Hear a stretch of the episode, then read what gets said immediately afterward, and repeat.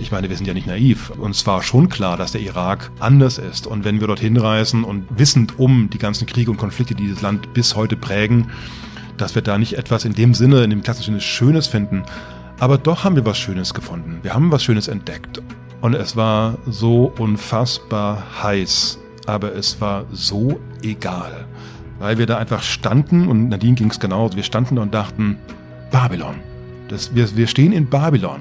Das war für mich einer der größten Glücksmomente. Also, wenn der es nicht mitnimmt, weiß ich auch nicht. Mit offenen Augen ins Abenteuer. Das ist der Weltwach-Podcast mit Erik Lorenz.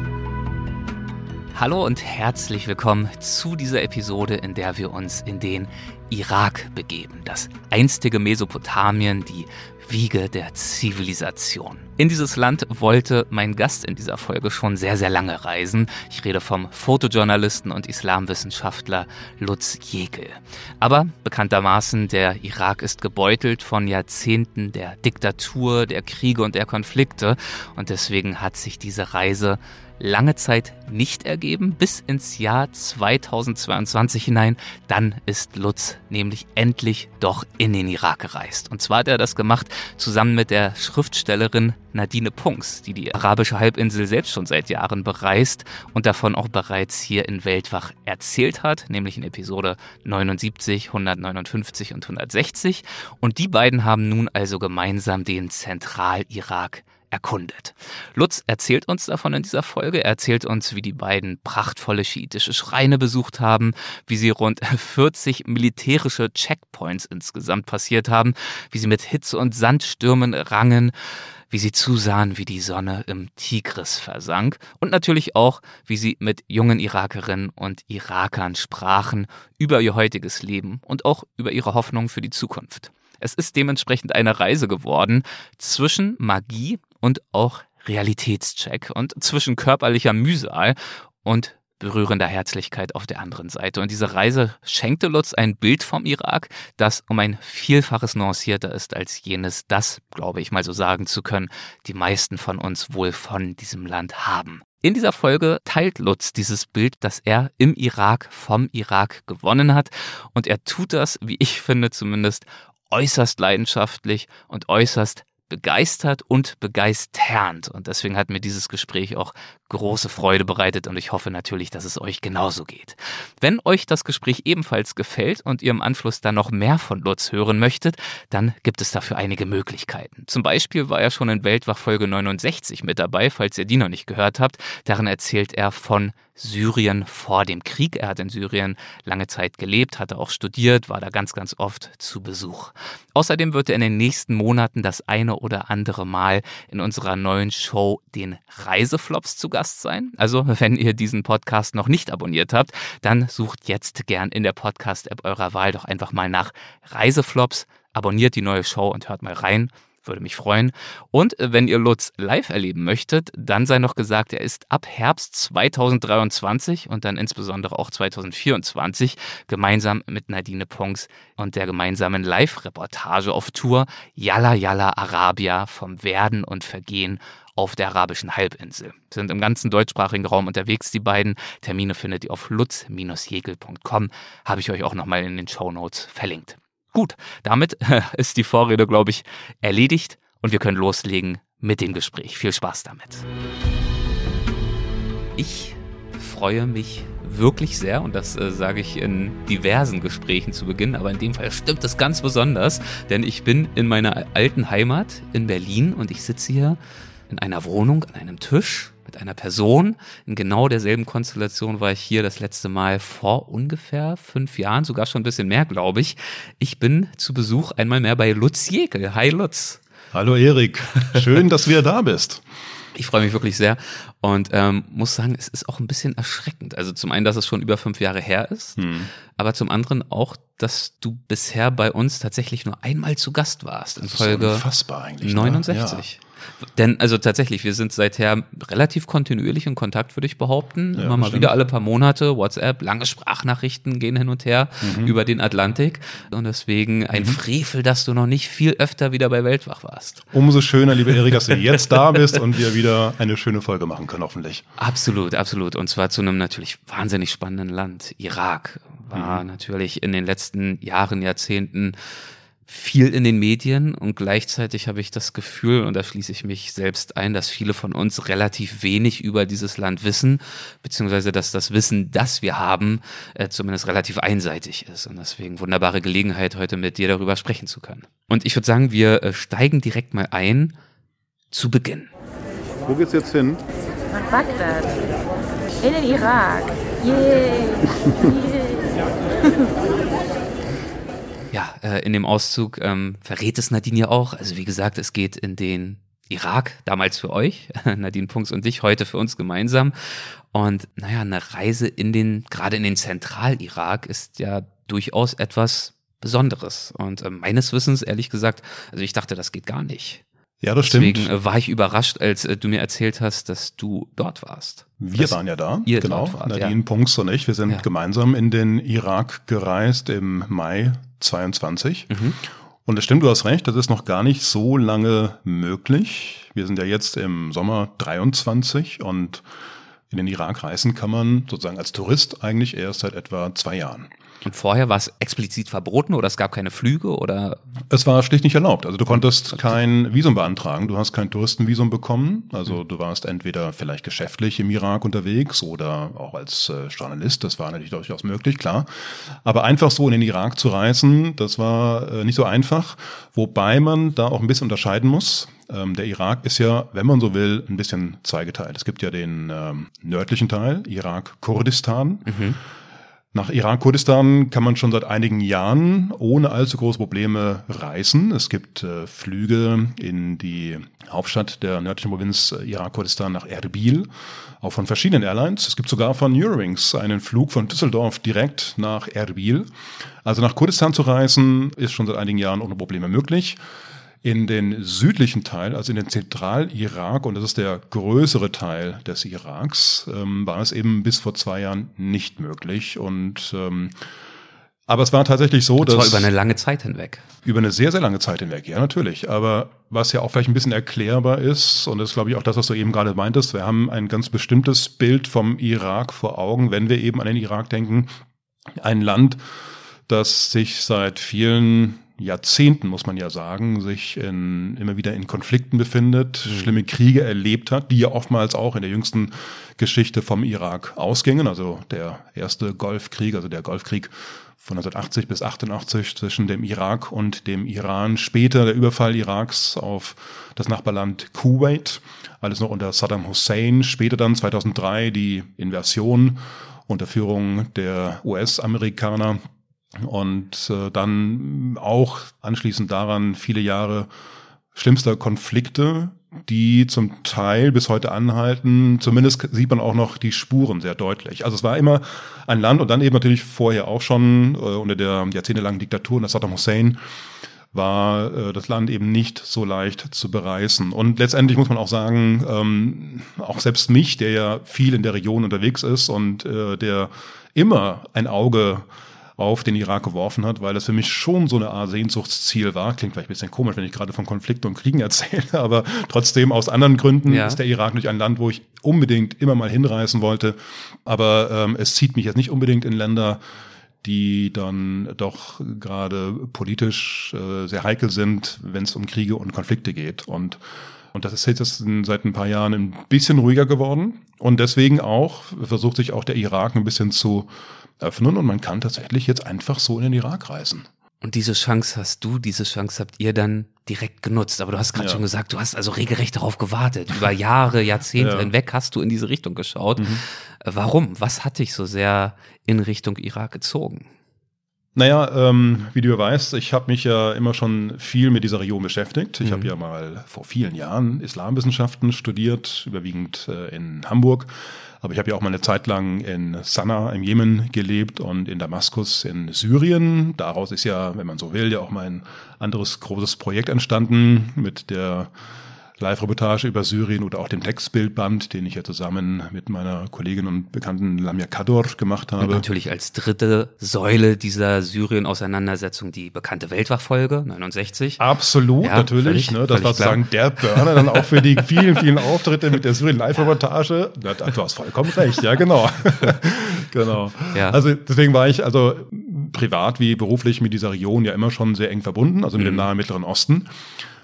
Und es ist ja so, wenn man sich mit der Region beschäftigt, wenn man anfängt, äh, im, im Studium mit dieser Region sich näher zu beschäftigen, im Rahmen auch des Islamwissenschaftsstudiums ist es ja nicht nur, dass man sich jetzt, was der Name so ein bisschen zu suggerieren scheint, sich nur mit der Religion auseinandersetzt, sondern mit dem gesamten Kulturraum überhaupt. Man beschäftigt sich mit der Geschichte, mit der Sprache natürlich und natürlich auch mit der, mit der Kultur insgesamt, aber auch mit der Religion als ein Teil dieser gesamten Kultur.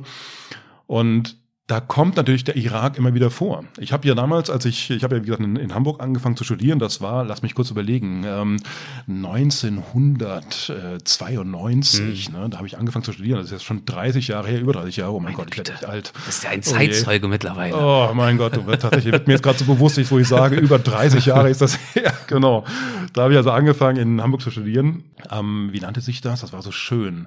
Am Seminar für Geschichte und Kultur des Vorderen Orients. Mhm. Klingt toll. Ne? Das war damals noch in der Roten Hat Melodie. Ja. Hat Melodie und das waren auch und nicht nur eine Melodie, sondern auch das Gebäude, in dem wir studiert haben, war wirklich so ein schöner Altbau in der Roten Baumchaussee. Ist ja mhm. wohl mit einer der berühmtesten oder bekanntesten Straßen in Hamburg. Und da war es ja immer so, dass man Weißt du, wenn man sich dann mit der Region beschäftigt und man liest ganz viel, aber natürlich das persönlich Erlebte kann das Lesen ja gar nicht aufwiegen, aber man, man kommt dann in, in, in Berührung mit so klingenden Namen aus der islamischen Geschichte, aus der arabischen Geschichte, vielleicht auch aus der Geschichte des alten Orients. Also da fallen so Namen eben wie Damaskus, Kairo, Bagdad. Ne? Das, also das ist schon was ganz Besonderes. Ich kannte damals, als ich angefangen hatte zu studieren, all diese Städte gar nicht, die Länder auch nicht. Aber bin damals wie das viele machen in so einem Studium, dann irgendwann auch mal in so einem, habe ich so einen Sprachkurs gemacht, damals eben in Damaskus. Ich habe mich damals mhm. für Damaskus entschieden, weil ich dachte so, von Syrien habe ich keine Ahnung, von Damaskus auch nicht, also fahre ich da mal hin und war ziemlich schnell von Syrien und von Damaskus im Speziellen sehr, sehr fasziniert. Hat mich ja im Grunde bis heute nicht losgelassen. Also das war so ganz anders, als ich mir das vorgestellt hatte. Diese Vielfältigkeit dieses Landes, der Kultur, der Menschen, das hat mich damals schon so in den Bann gezogen.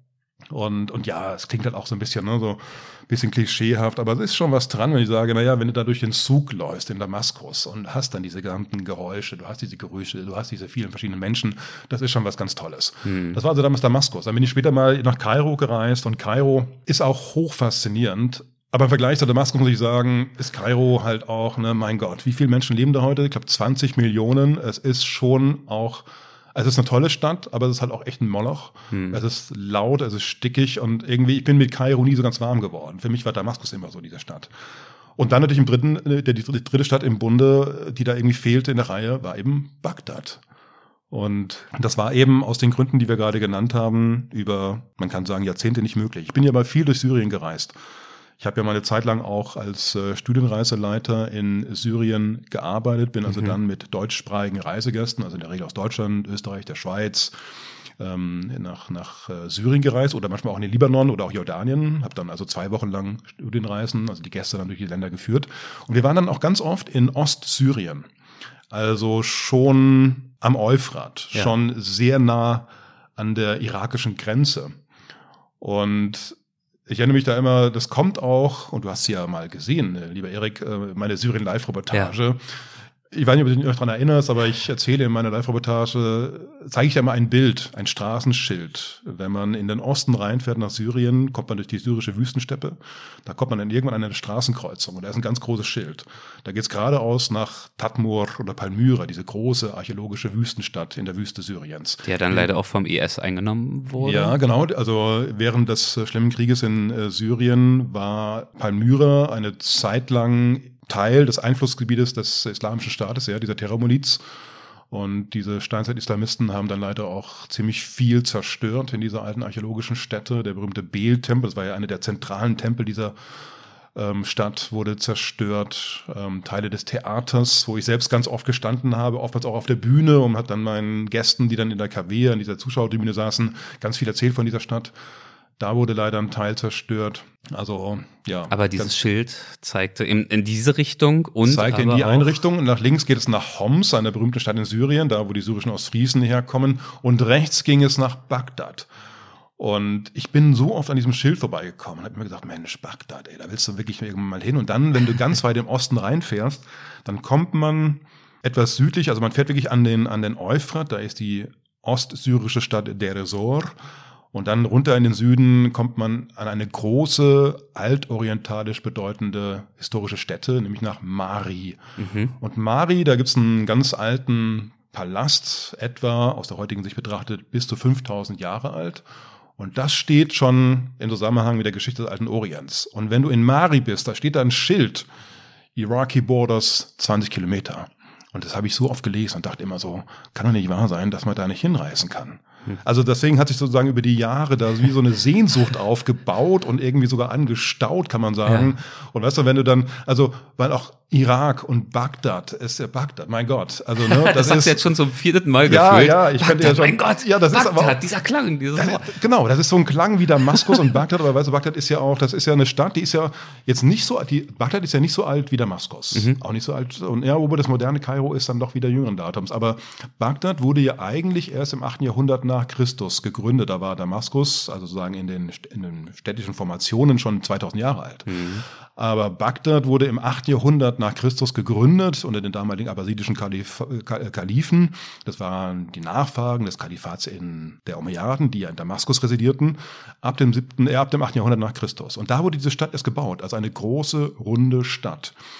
Und sehr schnell aber avancierte diese neu gegründete Stadt eigentlich zu der Stadt der Wissenschaft. Also das, was wir ja heute oftmals so, wenn wir an arabische Geschichte denken, ähm, damit in Verbindung bringen, dass ja auch ein Großteil des antiken Wissens über arabische Übersetzungen in die Neuzeit überliefert worden ist, das hängt ganz stark zusammen mit Bagdad. Da wurde mhm. damals das, im 8. Jahrhundert das sogenannte Beit al-Hikmah gegründet, das Haus der Weisheit. Das war ein Wissenschaftszentrum.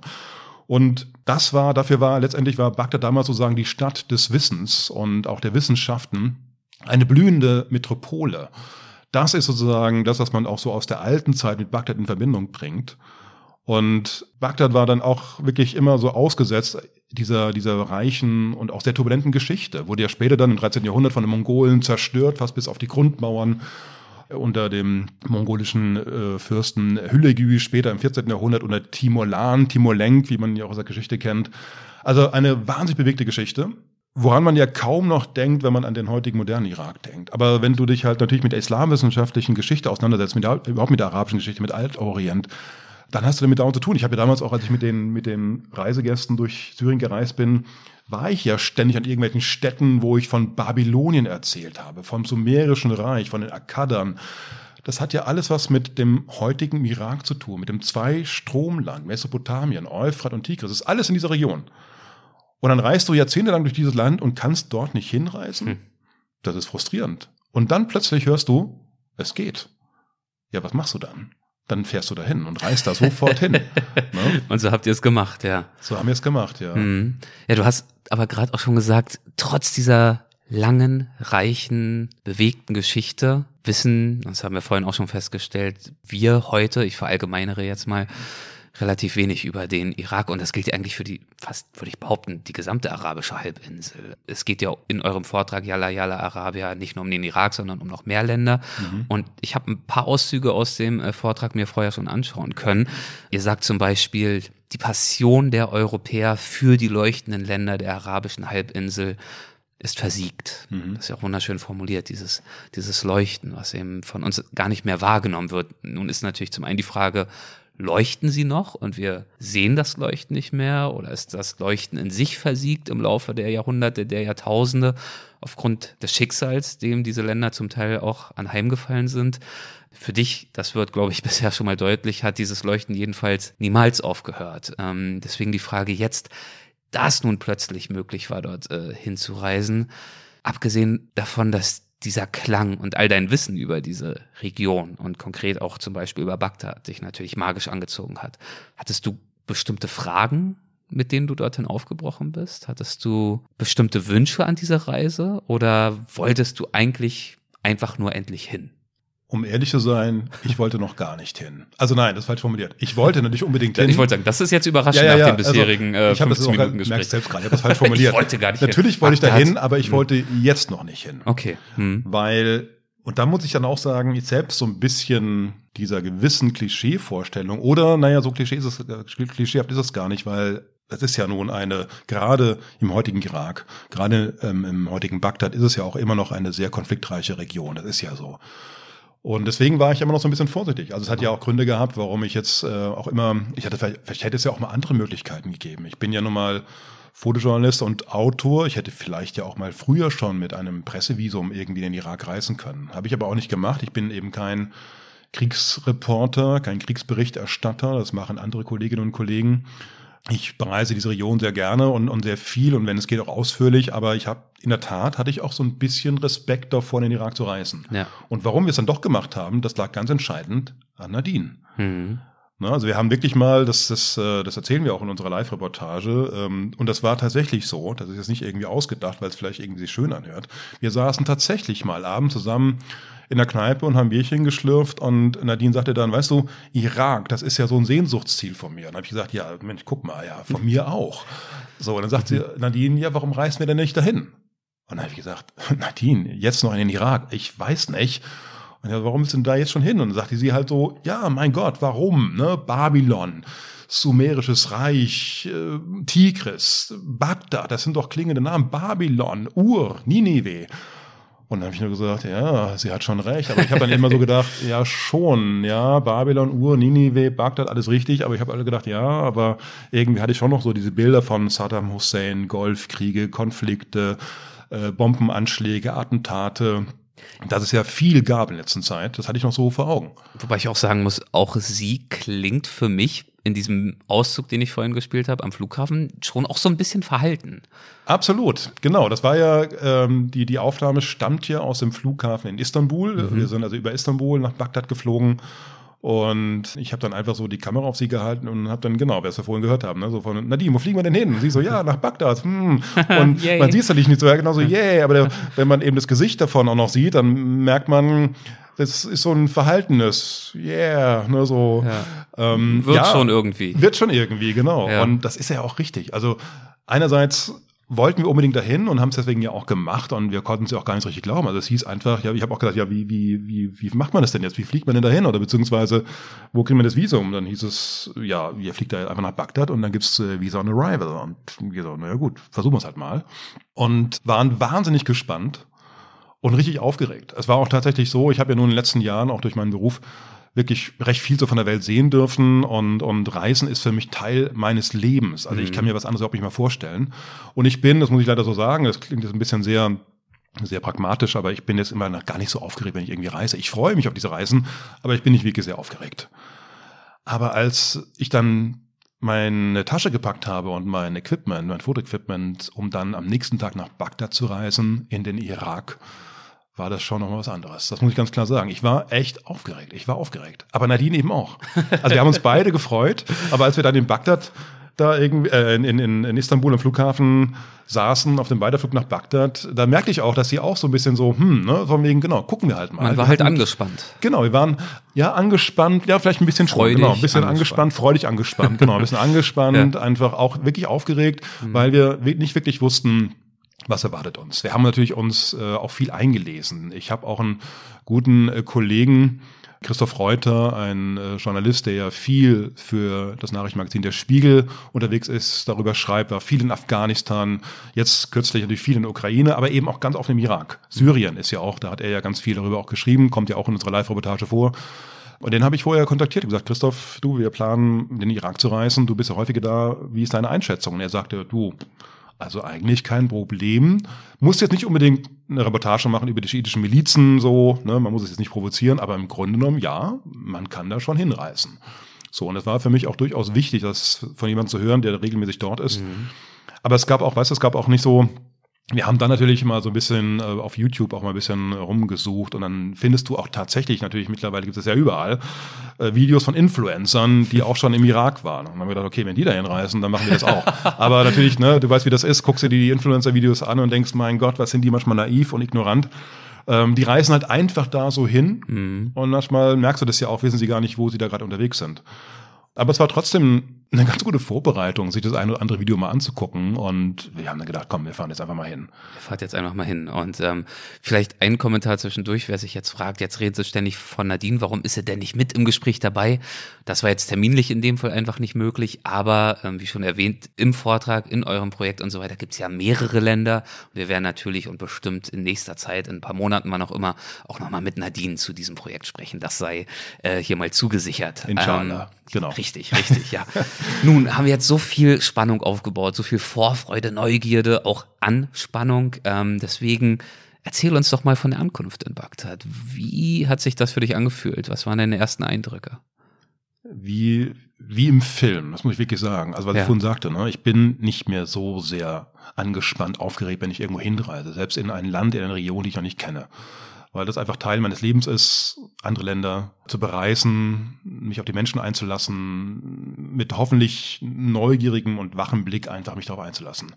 Irak war einfach anders. Und wir kommen da nachts an. Diese Flüge sind ja meistens in der Nacht. Wir kommen also nachts da um, ich glaube, es war eins, halb zwei, nachts da an. Und ich habe das auch als Video extra so aufgenommen, also mit dem Handy, weil ich echt dachte, Wahnsinn.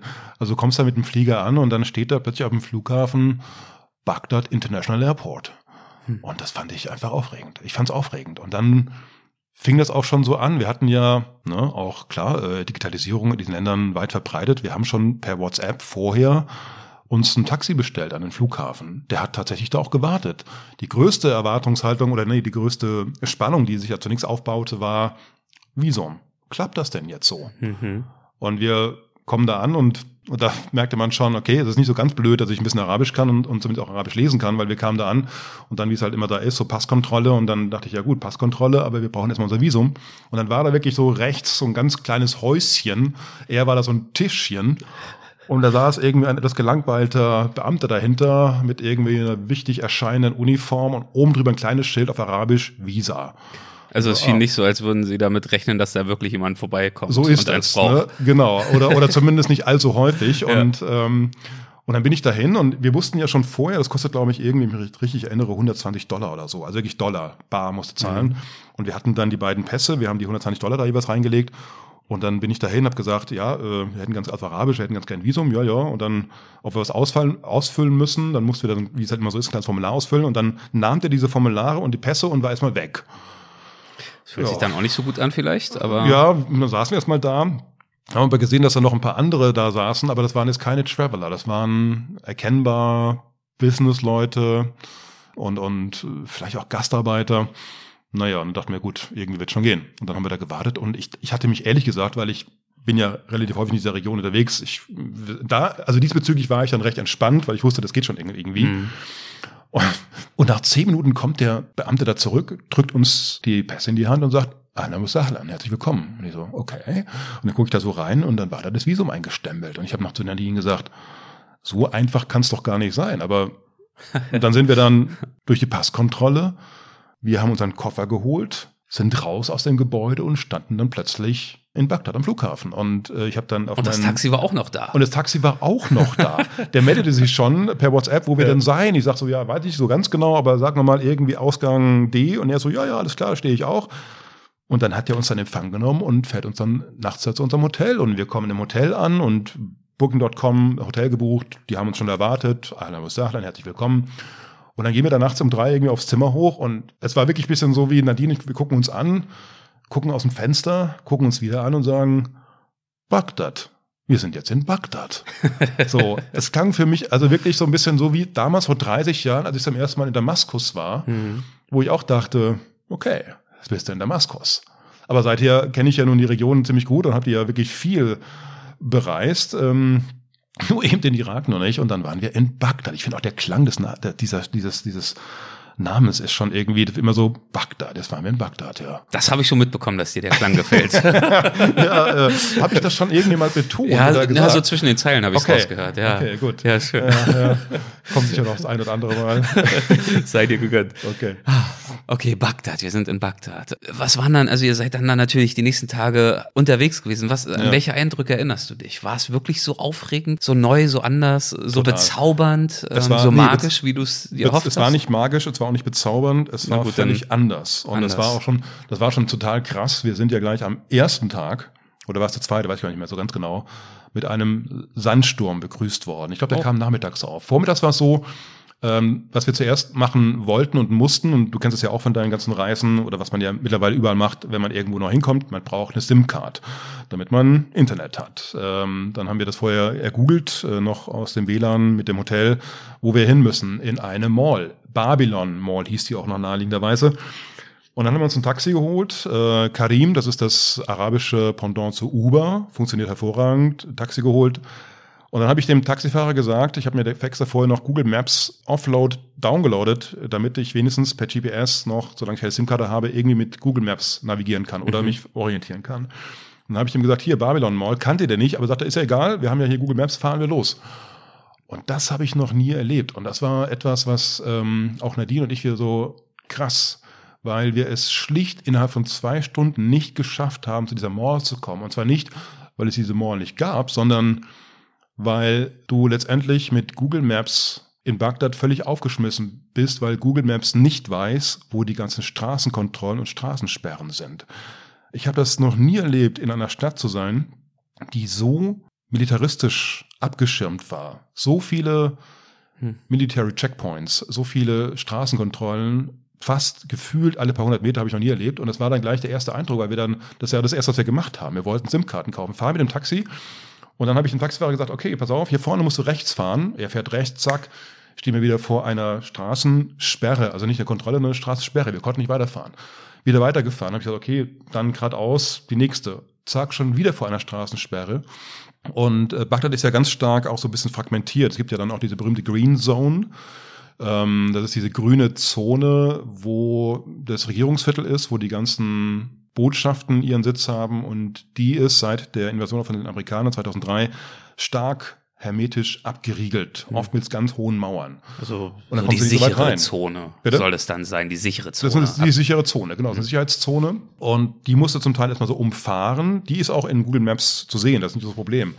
Aber es werden oft auch so Zufahrtsstraßen oder Straßen, die eine Zufahrtsstraße sein könnten, sind dann abgesperrt. Äh, Wir sind ab und zu mal durch Kontrollen gekommen, das war jetzt nicht weiter ähm, aufregend. Ähm, Die waren in aller Regel eigentlich immer ganz freundlich. Die haben halt schon gesehen, okay, Ausländer, Pass vorgezeigt und das war nicht mal so ein Ding. Aber wir haben wirklich zwei Stunden gebraucht, bis wir zu dieser Mall gekommen sind, wo wir dann unsere SIM-Karte kaufen konnten. Und das war sozusagen schon der erste Eindruck. Also durch eine Stadt zu fahren, die so stark kontrolliert wird. Also wo man gleich merkt, okay, Bagdad ist echt anders. Hm. Das heißt, dass ähm, diese Sicherheitsfragen auch für die Menschen dort, die dort leben, natürlich immer noch zum absoluten täglichen Leben dazugehört. Absolut, absolut, ja. Es gab ja immer wieder auch in den letzten Jahren auch noch Anschläge. Das äh, ist halt leider so.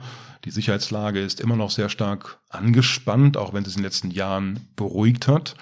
Aber ähm, es ist schon, und das haben wir halt da auch wirklich gemerkt, dass ähm, die Sicherheitslage ja ist prekär, spielt da natürlich auch eine große Rolle, irgendwie möglichst die Sicherheit einhalten zu können. Es ist ein bisschen so ein Failed State und das merkst du schon am ersten Tag. Und das war wirklich ein ganz, ganz neuer Eindruck, den ich, wie gesagt, so nicht kannte. Und, ähm, und dann, das war, glaube ich, wenn ich mich erinnere, dann tatsächlich auch nachmittags äh, wurden wir dann mit einem Sandsturm begrüßt. Und das war dann schon, wo du denkst, okay, ja also, auch unfassbar. ähm, passiert ja wahrscheinlich auch nicht jeden Tag. Also doch, leider ja.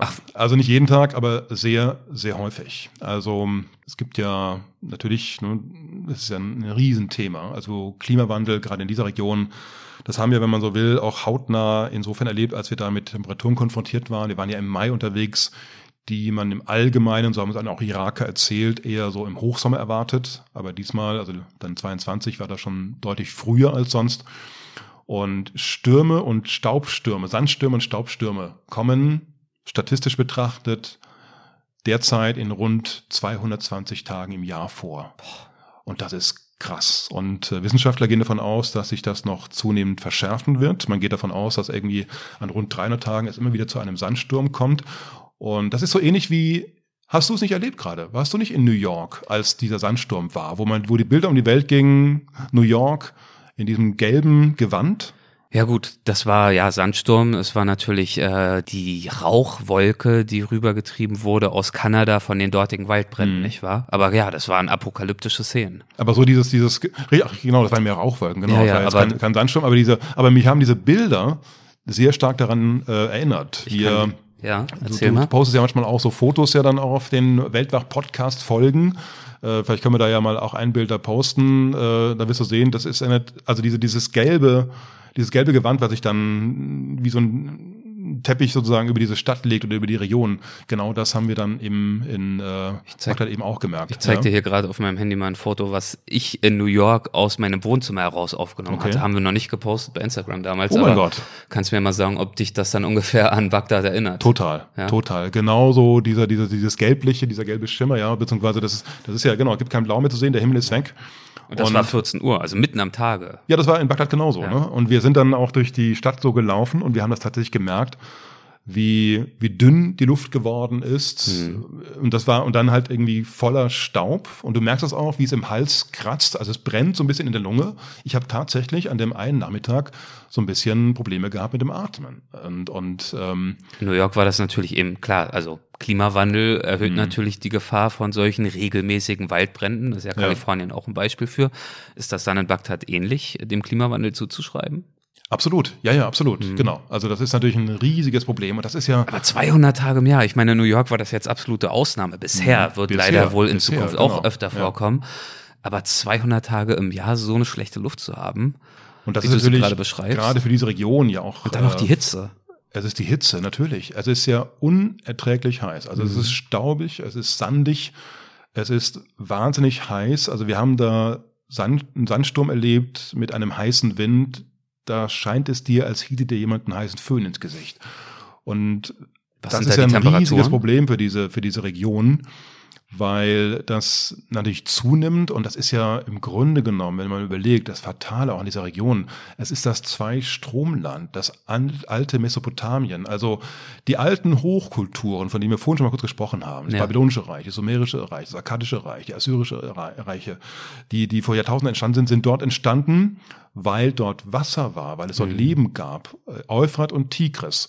Und diese Flüsse trocknen immer mehr aus. Die berühmten Marshlands im Südirak, also Wo ihr dann auch noch Basra. hingereist seid? Da Also- wollten wir noch hinreisen, da kamen wir leider nicht hin. Wir mussten ja leider die Reise abbrechen. Wir werden bei einer nächsten Reise, die wir planen, dann mal irgendwie dorthin reisen. Aber ihr seid zumindest von Bagdad noch weiter in den Süden ja, gereist. natürlich. Wir sind noch weiter in den Süden runtergereist. Das ist dann ja Karbala auch heißer geworden. Da ist es auch noch heißer geworden, genau. Wir haben schon in, in Bagdad gedacht, mein Gott, also so viel heißer kann es ja gar nicht werden. Wir hatten da also zum Teil schon 40, 45 Grad. Im Schatten, logischerweise. Ja, genau. Und den man dann auch immer oft suchen muss. Und, und das war schon sehr, sehr, naja, eindrücklich, aber auch sehr bedrückend zu Ja. erleben, weil wir uns ja nicht mehr vorgestellt haben, meine Güte, ähm, wir sind da jetzt Reisende, wir erleben das gleich zu Beginn unserer Reise. Also, und wir haben das schon als, als ähm, sehr schwierig empfunden, äh, da uns überhaupt fortzubewegen in Bagdad.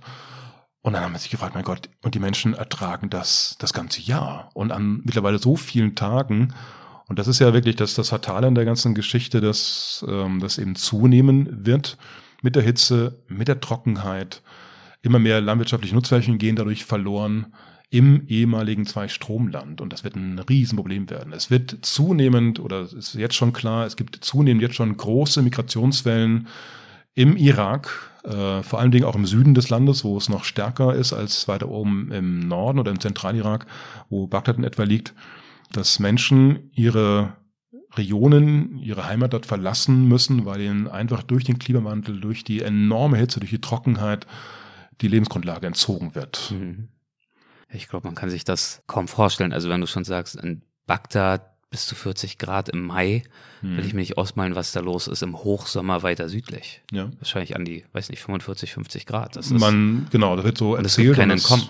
Genau, dass es also zum Teil über 50 Grad geht und ähm, jetzt auch schon Wissenschaftler davon ausgehen, dass es irgendwann Regionen geben wird. Das betrifft allerdings die gesamte Region da unten, also jetzt nicht nur den Irak, sondern eigentlich die gesamte Region am persisch-arabischen Golf. Das betrifft die Emirate genauso wie die ganzen ähm, anderen Golfstaaten, auch äh, Saudi-Arabien in Großteilen, dass es dort immer zunehmend heißer wird. Also es gibt da schon so Horrorszenario, Szenarien, die da beschrieben werden, dass man mit Temperaturen von bis zu 60 Grad rechnen muss. Das sind Temperaturen, da kann man nicht mehr leben. Ähm, das ist natürlich ein riesiges Problem. Und wir haben das im Grunde genommen, klingt ein bisschen pathetisch, aber es ist tatsächlich so, dass wir das, und das war auch deswegen sehr eindrücklich, wir, Nadine und ich, wir haben tatsächlich zum ersten Mal so richtig gespürt, erlebt, diese extreme Hitze, was das bedeutet, ähm, auch eine Hitze, von der selbst die Iraker sagen, das ist selbst für uns schon ungewöhnlich, zumindest zu dieser Jahreszeit.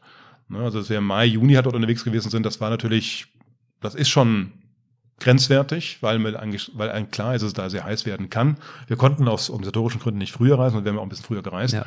Aber eigentlich ist der Mai noch gut zu bereisen. Ja. Aber da haben die Iraker gesagt, ja, das ist eigentlich äh, schon jetzt fast wie Hochsommer. Wie, also wie du gerade sagst, ist so platt es klingt, aber es selbst zu erleben, macht in solchen Fällen einen wahnsinnigen Unterschied. Denn Total. Ansonsten ja. ist das einfach abstrakt. Also eine deutsche Hitze, ein warmer, klar, hier gibt's leider auch dann im Hochsommer mitunter mhm. viele Hitzetote. Auch bei uns ist und wird es ein Problem. Mhm. Geht ja der Gesundheitsminister gerade auch an mit einem, mit einem ja. Hitzeplan. Ja. Ähm. Aber ich hatte dieses Aha-Erlebnis vor ein, zwei Jahren ähm, in Kalifornien, als wir dort im Norden unterwegs waren, um Lake Tahoe herum so, als dort riesige Rauchschwaden dieser alljährlichen äh, Feuersbrünste mhm. über den Landschaften waberten und zwar über hunderte Kilometer hinweg, also auch ganz weit weg von den eigentlichen Feuern, wenn mhm. das dann einfach sich festsetzt und dieser beißende Rauch in der Luft hängt und einfach nicht weggeht. Ja. Wir waren ja. dort, wir sind dann irgendwie, uns war das nicht bewusst, wie schlimm es ist, wir wollten eigentlich ein paar Tage hin, sind dann wieder abgehauen hatten irgendwie einen unangenehmen Tag, aber die Menschen, die dort leben und diese Luft, die wirklich brennt in den Augen und im Hals, über Wochen hinweg einatmen, da versteht man, was es bedeutet, mit diesen äh, extremen Wetterphänomenen konfrontiert zu sein. Und noch dazu in einem Land, in dem Großteile der Infrastruktur äh, da niederliegen. Ja. Ähm, es fehlt, fällt regelmäßig der Strom aus. Äh, gibt eigentlich oftmals, auch in Bagdad haben wir das schon erlebt, mehrmals nur wenige Stunden am Tag Strom. Mhm. Das heißt also, wenn überhaupt irgendwo Klimaanlagen äh, funktionieren, dann eben auch nur an wenigen Stunden des Tages. Ähm, und, und das ist natürlich, kommt auch nochmal dazu, ne, dass einfach die Versorgungslage auch sehr stark eingeschränkt ist. Gerade dann auch durch die ähm, es gibt eine große Lebensmittelknappheit, weil immer mehr landwirtschaftliche Nutzflächen verloren gehen durch die große Trockenheit, durch die große Hitze. Das ist ein Teufelskreislauf, äh, der da entstanden ist. Aber es gibt natürlich noch viel mehr zu sagen über den Irak, aber auch über Bagdad. Mhm. Ähm, deswegen äh, mach mal weiter. Ich habe mir ein Zitat, ein, wie ich finde, eindrucksvolles Zitat aus eurem Vortrag notiert. Das geht wie folgt. Bagdad, die blühende Metropole am Ufer des Tigris, wo Karawanen ihre Schätze abluden und wo nun Autobomben explodieren. Und äh, wir hören uns mal an, wie Bagdad klingen kann.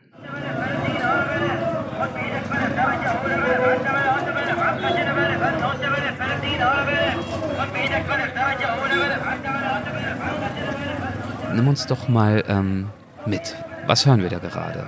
Wo sind wir? Wir sind mitten in der Share Arashid. Das ist die Rashid-Straße. Das ist äh, eine ganz berühmte, bekannte Straße im Zentrum von Bagdad. Mhm. Und wir hören hier so das ganze Straßengewehr. Da laufen Tausende von Menschen herum, Straßenhändler, wie man sich das so ein bisschen ich sag's jetzt mal so ein bisschen klischeehaft, ne, so eine orientale Stadt vorstellt. Das bunte äh, Treiben. Ja, das bunte Treiben, genau, die Straßenhändler und die Katzen und die Hunde und überhaupt und ganz viele bunte Menschen. Und das ist aber auch so. Das ist mhm. tatsächlich so. Und das war auch, ähm, auch wiederum sehr eindrücklich, weil wir tatsächlich durch einen reinen Zufall sind wir einen Tag zuvor am Nachmittag durch diese Straße gelaufen und die, die Straße war menschenleer. Und das war völlig bizarr, weil wir haben das vorhin natürlich gelesen. Schade Arashid, der Prachtboulevard. Das war die Straße, die während der osmanischen Zeit entstand. Ne? Der gesamte Nahe Mittlere Osten, dazu eben auch der heutige Irak, gehörten ja mal etwa 400 Jahre lang zum Osmanischen Reich. Und in der sozusagen Spätzeit des Osmanischen Reiches, also zu Beginn des 20. Jahrhunderts, wurde diese Prachtstraße angelegt. Und es war damals so eine Straße, die Straße auch der Intellektuellen, der Literaten. Da gab es Cafés und heute noch sieht man wirklich ganz prächtige Fassaden, Arkadenreihen und tolle Erker. Also du siehst heute auch noch so ein bisschen diese, diese Pracht, von der eben auch in alten Büchern, in Schriften berichtet wird. Und ja, die Straße der, der Intellektuellen, kann man sagen. Mhm. Und dann gehen wir dahin, passieren erstmal wieder so eine, ein Military Checkpoint kommen durch die Straße und wir dachten halt, na ja, der Prachtboulevard, wie es früher mal war, davon wird ja was übrig geblieben sein. Und die Straße ist menschenleer. Und das war bedrückend. weil wir dachten, was, was ist das hier? Und dann haben wir, aber es war ja sozusagen eine unserer ersten Eindrücke von Bagdad. Dann haben wir immer gedacht, naja, dann ist Bagdad irgendwie so. Und dann war da ein kleiner Straßenhändler, der packte da irgendwie so einen Stand zusammen. Dann habe ich ihn angesprochen auf Arabisch und ihn gegrüßt und dann gefragt, äh, sag mal, ähm, Schade Arashid, äh, das ist doch hier so eine berühmte Straße. Ja, ja. Und dann habe ich gesagt, aber wo sind die ganzen Menschen? Und dann sagt er, ja, wir haben doch heute einen Sandsturm gehabt. Und dann habe ich gesagt, ach so, äh, deswegen sind die nicht mehr da. Und sagt, ja, ja, ne? also am Nachmittag ist ohnehin nicht mehr so viel immer los, aber vormittags und mittags. Und nachmittags schließen die Läden auch manchmal schon. Und wir hatten heute Mittag einen Sandsturm. Stimmt, hatten wir ja selbst erlebt. Und deswegen waren die Menschen weg. Und dann sind wir am nächsten Tag wieder hin. Hm. Und das war, wie, da dachte ich so, das kann doch nicht die Straße sein, in der wir gestern Nachmittag gewesen sind, wo kein Mensch war, weil dann, was wir gerade eben gehört haben, ja. ein wie hast du schon gesagt, ein buntes Treiben, ein, ein, ein Menschengewirr, tausende von Menschen, die da ähm, sich da tummelt in dieser Straße. Also ein völlig anderer Eindruck. Ist ja auch witzig, dass das wie so ein Schalter dann, der umgelegt wird, von einem Wie Extrem ein Schalter, der umgelegt wird, total. Ne? Also ja. und, und vor allem, weißt du, wenn das ja umgekehrt gewesen wäre, lebst einmal die Straße so mit diesem ganzen Trubel und kommst dann irgendwie hin, wie, sagen wir mal, an einem Freitag, das ist ja so der muslimische Sonntag, wo auch viele Geschäfte geschlossen sind, ist okay, ist so. Mhm. Aber es war ja umgekehrt. Du kommst da hin und denkst, was ist denn hier los? Wo sind die Menschen? Ist, ist, ist Bagdad wirklich so deprimierend? Das war tatsächlich so. Es war ein Stück weit deprimierend. Und dann plötzlich, genau, als hätte man einen Schalter umgelegt, ein Treiben, Wahnsinn. Und das war toll. Also das war wirklich sehr, sehr eindrücklich. Und mischt bei diesem Treiben dann jeder und jede mit, also auch was zum Beispiel die, die verschiedenen Religionen anbetrifft. Du hast vorhin schon mal angedeutet, natürlich gibt es immer noch wahnsinnig viele Spannungen. Die Sicherheitslage ist immer noch angespannt, deswegen auch die ganzen Checkpoints und Straßensperren, Schiiten, Sunniten, aber auch Juden und Christen und so weiter und so fort. Mischt sich das dort alles auf dieser Straße oder ist das ein Teil der Gesellschaft, äh, der sich dort trifft und Handel treibt? Das ist eine gute Frage und ich, ähm, ja, das ist echt eine gute Frage, bei der ich eigentlich eine Gegenfrage stellen würde. Woran würde man das erkennen? Ne, also wenn, wenn du sagst, da mischen sich so verschiedene Konfessionen, also zum Beispiel Schiiten und Sunniten und ähm, dann kann man erstmal sagen, das ist augenscheinlich ja nicht zu erkennen. Also mhm. das ist aber tatsächlich so, dass früher diese Straße berühmt dafür war, dass dort Schiiten und Sunniten lebten, Juden und Christen. Mhm. Juden genau. gibt es und ne, da Stichwort babylonische Gefangenschaft, das ist ja tatsächlich ja ein wichtiges historisches Ereignis, wo ja ähm, die Juden damals in die babylonische Gefangenschaft geführt worden sind unter Nebukadnezar, 6. Jahrhundert vor Christus, könnte man sagen. Im heutigen Irak lebt eine der ältesten jüdischen Diaspora-Gemeinden. Das ist auch so. Allerdings natürlich Seit 1948 leben fast keine Juden mehr im Irak. Die sind auch damals, wie viele Juden in dieser, äh, in dieser Region, diesen Ländern, ausgewandert in den neu gegründeten Staat Israel. Christen gibt es immer noch äh, verschiedenste Konfessionen, hat aber natürlich immer wieder auch im Zuge dieser ganzen Kriege, der Konflikte auch natürlich zu äh, Konflikten geführt innerhalb der Religionen und auch der Konfessionen, wobei man halt immer natürlich auch sich klar machen muss, dass wir hier in aller Regel nicht wirklich von Religionskriegen sprechen, sondern sie sind meistens natürlich politisch bedingt. Ne? Also das war ja damals so, Saddam Hussein war ja ein Sunnit, aber die Mehrheit der hm. Schiiten, äh, der, der Iraker sind Schiiten. Man sagt etwa so 60 Prozent, etwa 30 Prozent sind, sind Sunniten, zu denen zählen aber übrigens auch noch die Kurden, die ja keine Araber sind. Kannst du ähm, vielleicht auch mal ganz kurz erklären, Sunniten, Schiiten, wo sind da die Unterschiede und die Gemeinsamkeiten? Ach du liebe Zeit, kurz. Wir müssen jetzt, ja. Mashallah, kurz. Wie soll ich das jetzt kurz erklären? Du weißt doch, ich bin doch so ein Sabbelheini. Und dann so eine, so eine globale Frage. Das ist so ein bisschen so, als würde man versuchen wollen, die Unterschiede zwischen evangelischem und katholischem Glauben zu erklären. Oh je, okay. Aber Keine ich versuch's mal. Frage, aber versuch's mal. Okay, genau. Ja. Ich versuch's mal vielleicht auf die wichtigsten Aspekte zu reduzieren. Mhm, ja. Der wichtigste ist wahrscheinlich der, dass ähm, als der Prophet Mohammed nach der christlichen Zeitrechnung 632 starb, hat er nichts über seine Nachfolge bestimmt. Und mhm. darüber ist ein Streit entstanden. Also wer folgt dem Propheten nach als äh, religiöser, aber auch als politischer Führer mhm. der islamischen Umma, also der islamischen Gemeinde nach? Und da gab es eine Fraktion, die der Auffassung waren, dass der Nachfolger zumindest aus dem Stamme der Quraysh kommen muss, das ist der Stamm des Propheten gewesen. Ähm, er wird aber, wenn man so will, frei gewählt.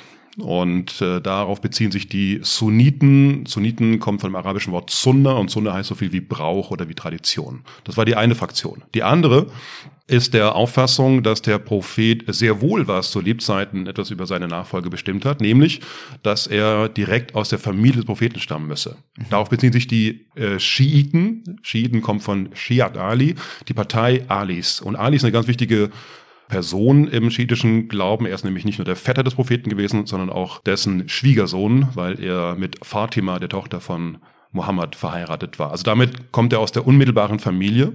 Und das ist eigentlich so das Hauptargument oder das, das Hauptschisma, kann man sagen, zwischen Sunniten und Schiiten. Die einen sagen, er muss direkt gewählt werden, der andere, nämlich die Schiiten, sagen, er muss direkt aus der Familie des Propheten stammen. Das sind die wichtigsten Gründe. Da könnte man jetzt in der Tat noch lange darüber diskutieren, wie sich das dann innerhalb äh, auch so in, im, im machtpolitischen Gefüge noch irgendwie gezeigt hat.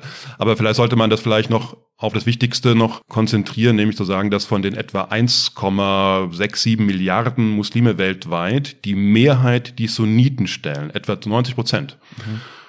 Die restlichen etwa 10 Prozent äh, sind dann Schiiten, aber interessant für unseren Kontext, nämlich was den Irak angeht. Wollte ich gerade fragen, ist die Verteilung dort ähnlich? Äh, eben nicht. Also der ah, ja, Irak okay. und der Iran sind nämlich mehrheitlich schiitisch. Ah. Mhm. Und das ist, äh, gibt dann übrigens auch in Bahrain und Aserbaidschan, interessanterweise sind auch äh, überwiegend, äh, ist die Bevölkerung sind äh, Schiiten.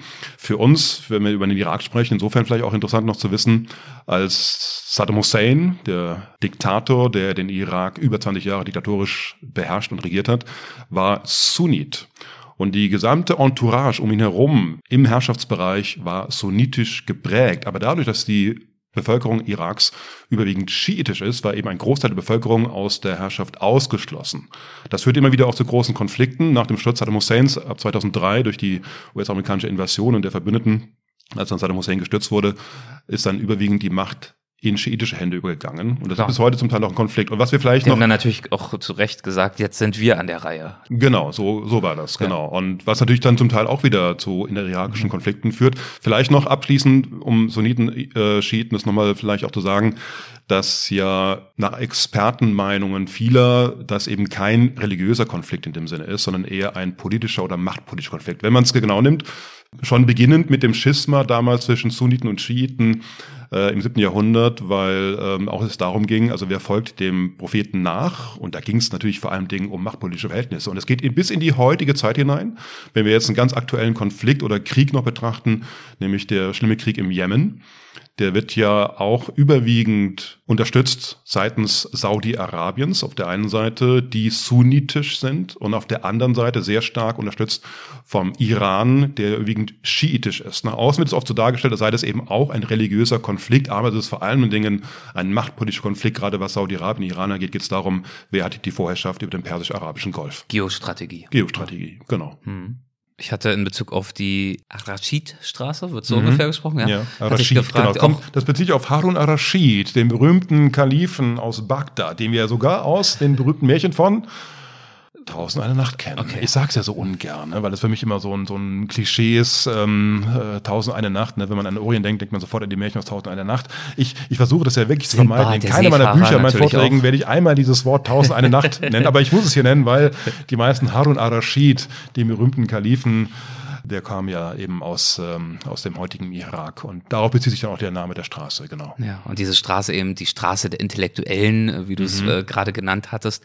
Und in der Tat, das hast du ja vorhin auch schon ausgeführt, war ja Bagdad auch mal das, das Zentrum des Weltwissens, in Anführungszeichen. Mhm. So nennt ihr die Stadt, glaube ich, auch an einer Stelle im Vortrag. Das muss man gar nicht unbedingt in Anführungszeichen setzen, sondern es ist tatsächlich so gewesen. Also ich wollte es nur mal streichen, weil tatsächlich das eine Stadt der Wissenschaft gewesen ist, ja. Mhm. ja. Okay die Zeiten sind natürlich vorbei, ja, in der Tat. Also das ist genau das, was du vorhin zitiert hast von diesem schönen Spruch, den äh, Nadine auch geschrieben hat, von wegen früher war das eine Stadt, in der Karawanen Rast machten, heute ist es die Stadt, in der Bomben explodieren. Spürt man noch irgendwas von dieser Zeit?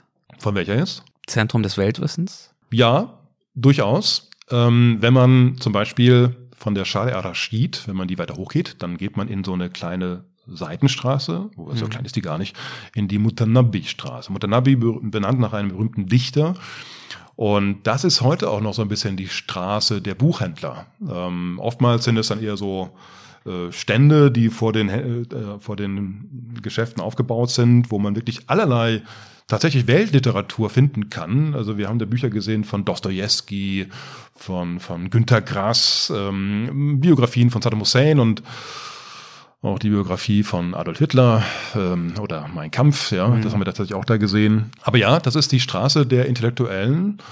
Und da gibt es ja auch ein ganz berühmtes Café, in dem auch viele Menschen zusammenkommen, wo sie auch noch so die Intellektuellen treffen. Und das ist, da kann man noch so ein bisschen so diesen Glanz wahrnehmen.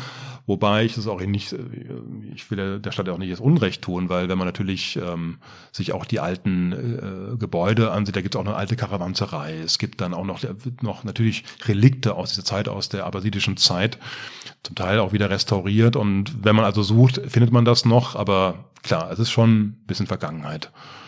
Wie haben die Menschen der Gegenwart dort in Bagdad, wie haben die auf euch reagiert? Es ist ja offenbar nicht so üblich, dass dort reisende Touristen wie ihr. Das ist überhaupt nicht üblich, ja. Also wir waren ja in den Wochen, die wir dort waren, so hatten wir das zumindest das Gefühl, somit die einzigen, ich sag das mal so klassischen Touristen, also vielleicht nicht mhm. unbedingt die, die, die einzigen Reisenden so, aber wir haben ein einziges Mal in Bagdad an so einem berühmten Monument, da haben wir mal Reisende gesehen, die auch, glaube ich, eher Geschäftsleute gewesen sind, aber ansonsten sind wir niemanden sonst also sind wir uns keinen, keinen Backpackern begegnet mhm. oder so. Und ja, wir waren Exoten. Mhm. Also wir haben das ganz oft erlebt, dass Iraker einfach auf uns zukommen und uns ansprechen, oft auf Arabisch, manchmal auf Englisch, aber dann eher so Welcome und, und gar nicht groß gefragt haben, wo wir eigentlich herkommen, sondern sofort das Handy gezückt haben und ein Selfie mit uns gemacht haben.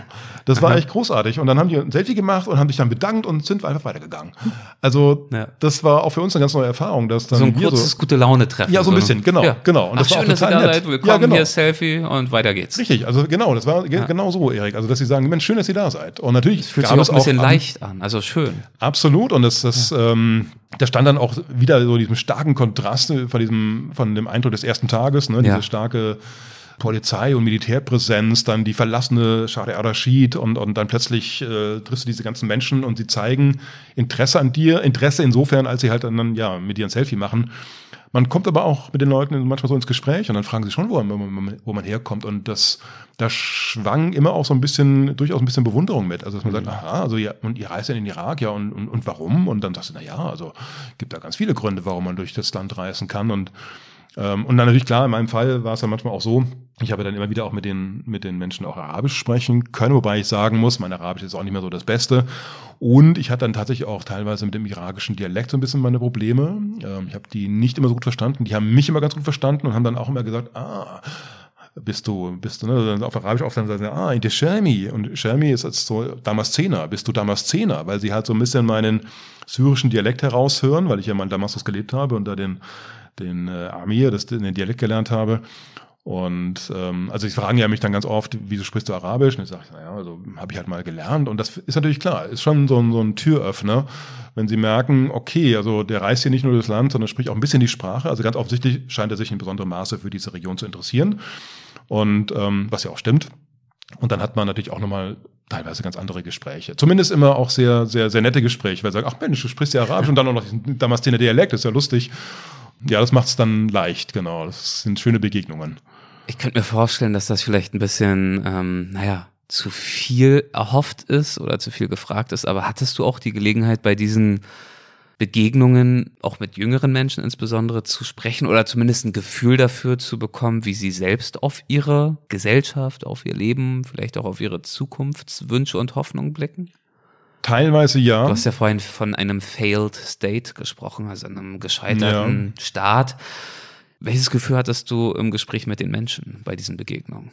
Es gab Begegnungen. Äh, wir haben uns zum Teil erhofft, noch mehr Begegnungen zu haben. Wir haben ja auch, wir hatten auch noch ein paar ähm, Verabredungen gehabt, die wir dann leider nicht mehr so in dem Maße wahrnehmen konnten, wie wir wollten, weil wir dann ja unsere Reise leider abbrechen mussten. Kommen wir noch zu. Ja. Genau. Und ähm, aber ja, natürlich kamen wir immer wieder mal mit Menschen ins Gespräch. Nur ist es halt auch so.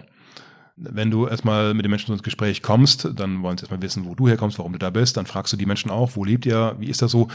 Und natürlich fängt man nicht gleich an, mit der Tür ins Haus zu fallen und äh, fragt dann gleich so, wie ist denn das Leben hier so für euch? Ne? Das dauert halt so ein bisschen. Und ja. das ist manchmal so ein bisschen schwierig. Und wir haben dann schon in den Gesprächen manchmal auch gemerkt, mh, dass man nicht so offen darüber unbedingt immer sprechen wollte, beziehungsweise dann den Menschen schon klar war, ja, natürlich, Irak ist was Besonderes und wir haben große Probleme in diesem Land. Mir fällt jetzt ganz spontan so eine Begegnung ein und die war auch wirklich ganz amüsant und die das vielleicht so ein bisschen auch äh, verdeutlichen kann, was ich meine. Wir haben uns wieder mal ein Taxi bestellt mit Karim, eben diesem arabischen Pendant zu Uber und dann kam ein Taxifahrer angefahren und das war ein sehr junger Taxifahrer. Hadi hieß er noch, das weiß ich noch. Mhm. Ähm, weil wir kamen ins Gespräch und das kam auch dadurch, wir steigen also ein, wir haben uns hinten hingesetzt und und das war so ein, so ein junger, so ein bisschen so ein hipper Taxifahrer auch, so ein ganz cooler Typ und total nett und, und strahlt über das ganze Gesicht und er guckte uns so an und sagte, ah, okay, so, hallo, äh, wo, wo kommt ihr denn her? Und wie so, äh, Min Almania aus Deutschland aus Deutschland, oh mein Gott. Und dann war er so aufgeregt. Dann griff er, er fuhr eigentlich schon so ein bisschen los und, und, und griff dabei aber auch gleichzeitig zu seinem Handy und, und ging sofort auf Snapchat. Und er war aber dann so aufgeregt, dass ihm dann das Handy zweimal runterfiel, während er schon fuhr und äh, hat dann irgendwie, hatte leider keine Halterung irgendwie an seiner Armatur, aber irgendwie hat er dann so das Handy so ein bisschen provisorisch aufgestellt und hat dann live auf Snapchat berichtet, dass jetzt zwei Deutsche in seinem Taxi sitzen. Also er war also Livestream oder was gestartet? Ja, ja, ja, war, ah. genau, war so ein Livestream Aha. irgendwie und wir mussten auch mal ganz kurz was reinsagen in die Kamera und er, Mensch, großartig und hat dann seine, seine Follower da irgendwie begrüßt und ja, super, ne? Und dann fiel ihm das Handy nochmal runter und der Livestream war beendet und dann kam er so ins Gespräch und dann habe ich ihn gefragt, ähm, also wie er denn heißt und sagt, ja, Hadi und Hadi und dann habe ich ihn gefragt, wie alt bist du denn? Sagt er, ja, 28 und er hatte Geschichte studiert und fährt Taxi. Gut, mhm. kennt man von uns auch. Und dann habe ich ihn gesagt, ja, ähm, okay, und, und fährst also jetzt Taxi? Sagt er so, ja, es gibt halt nichts anderes. Ne, das war schon so eine, so eine, und da, da merkte man auch, er war ja so ein, so ein ganz fröhlicher und hat so mhm. gestrahlt und war so, als ich ihn sagte, ja, und ähm, warum fährst du eigentlich Taxi? Und dann sagte er, ja, gibt nichts anderes. Und dann habe ich ihn auch gefragt, so ja, und, und habe aber Familie habe. Und dann sagte er, ja, ja, sei verheiratet, hat zwei kleine Kinder.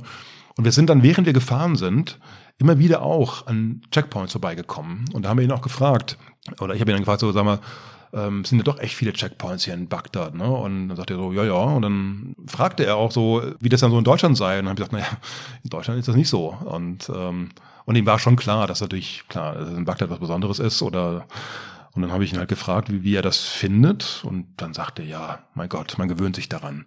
Und das war so ein bisschen, dass wir das so eine gewisse Resignation, mhm. die wir häufig so wahrgenommen haben, auch so in Gesprächen, auch so ein bisschen so ein Schulternzucken. Und so, man kann es gerade nicht ändern. Den Menschen ist schon bewusst, dass das sehr schwierig ist und, und sie versuchen vielleicht so ein bisschen das Beste daraus zu machen.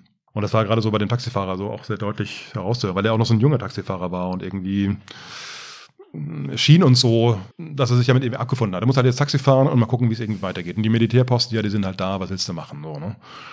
Und wir hatten dann, was auch interessant war, wir hatten ja im Vorfeld der Reiseplanung, waren wir mit einer Facebook-Gruppe verbunden, die nennt sich Iraqi Travelers Café.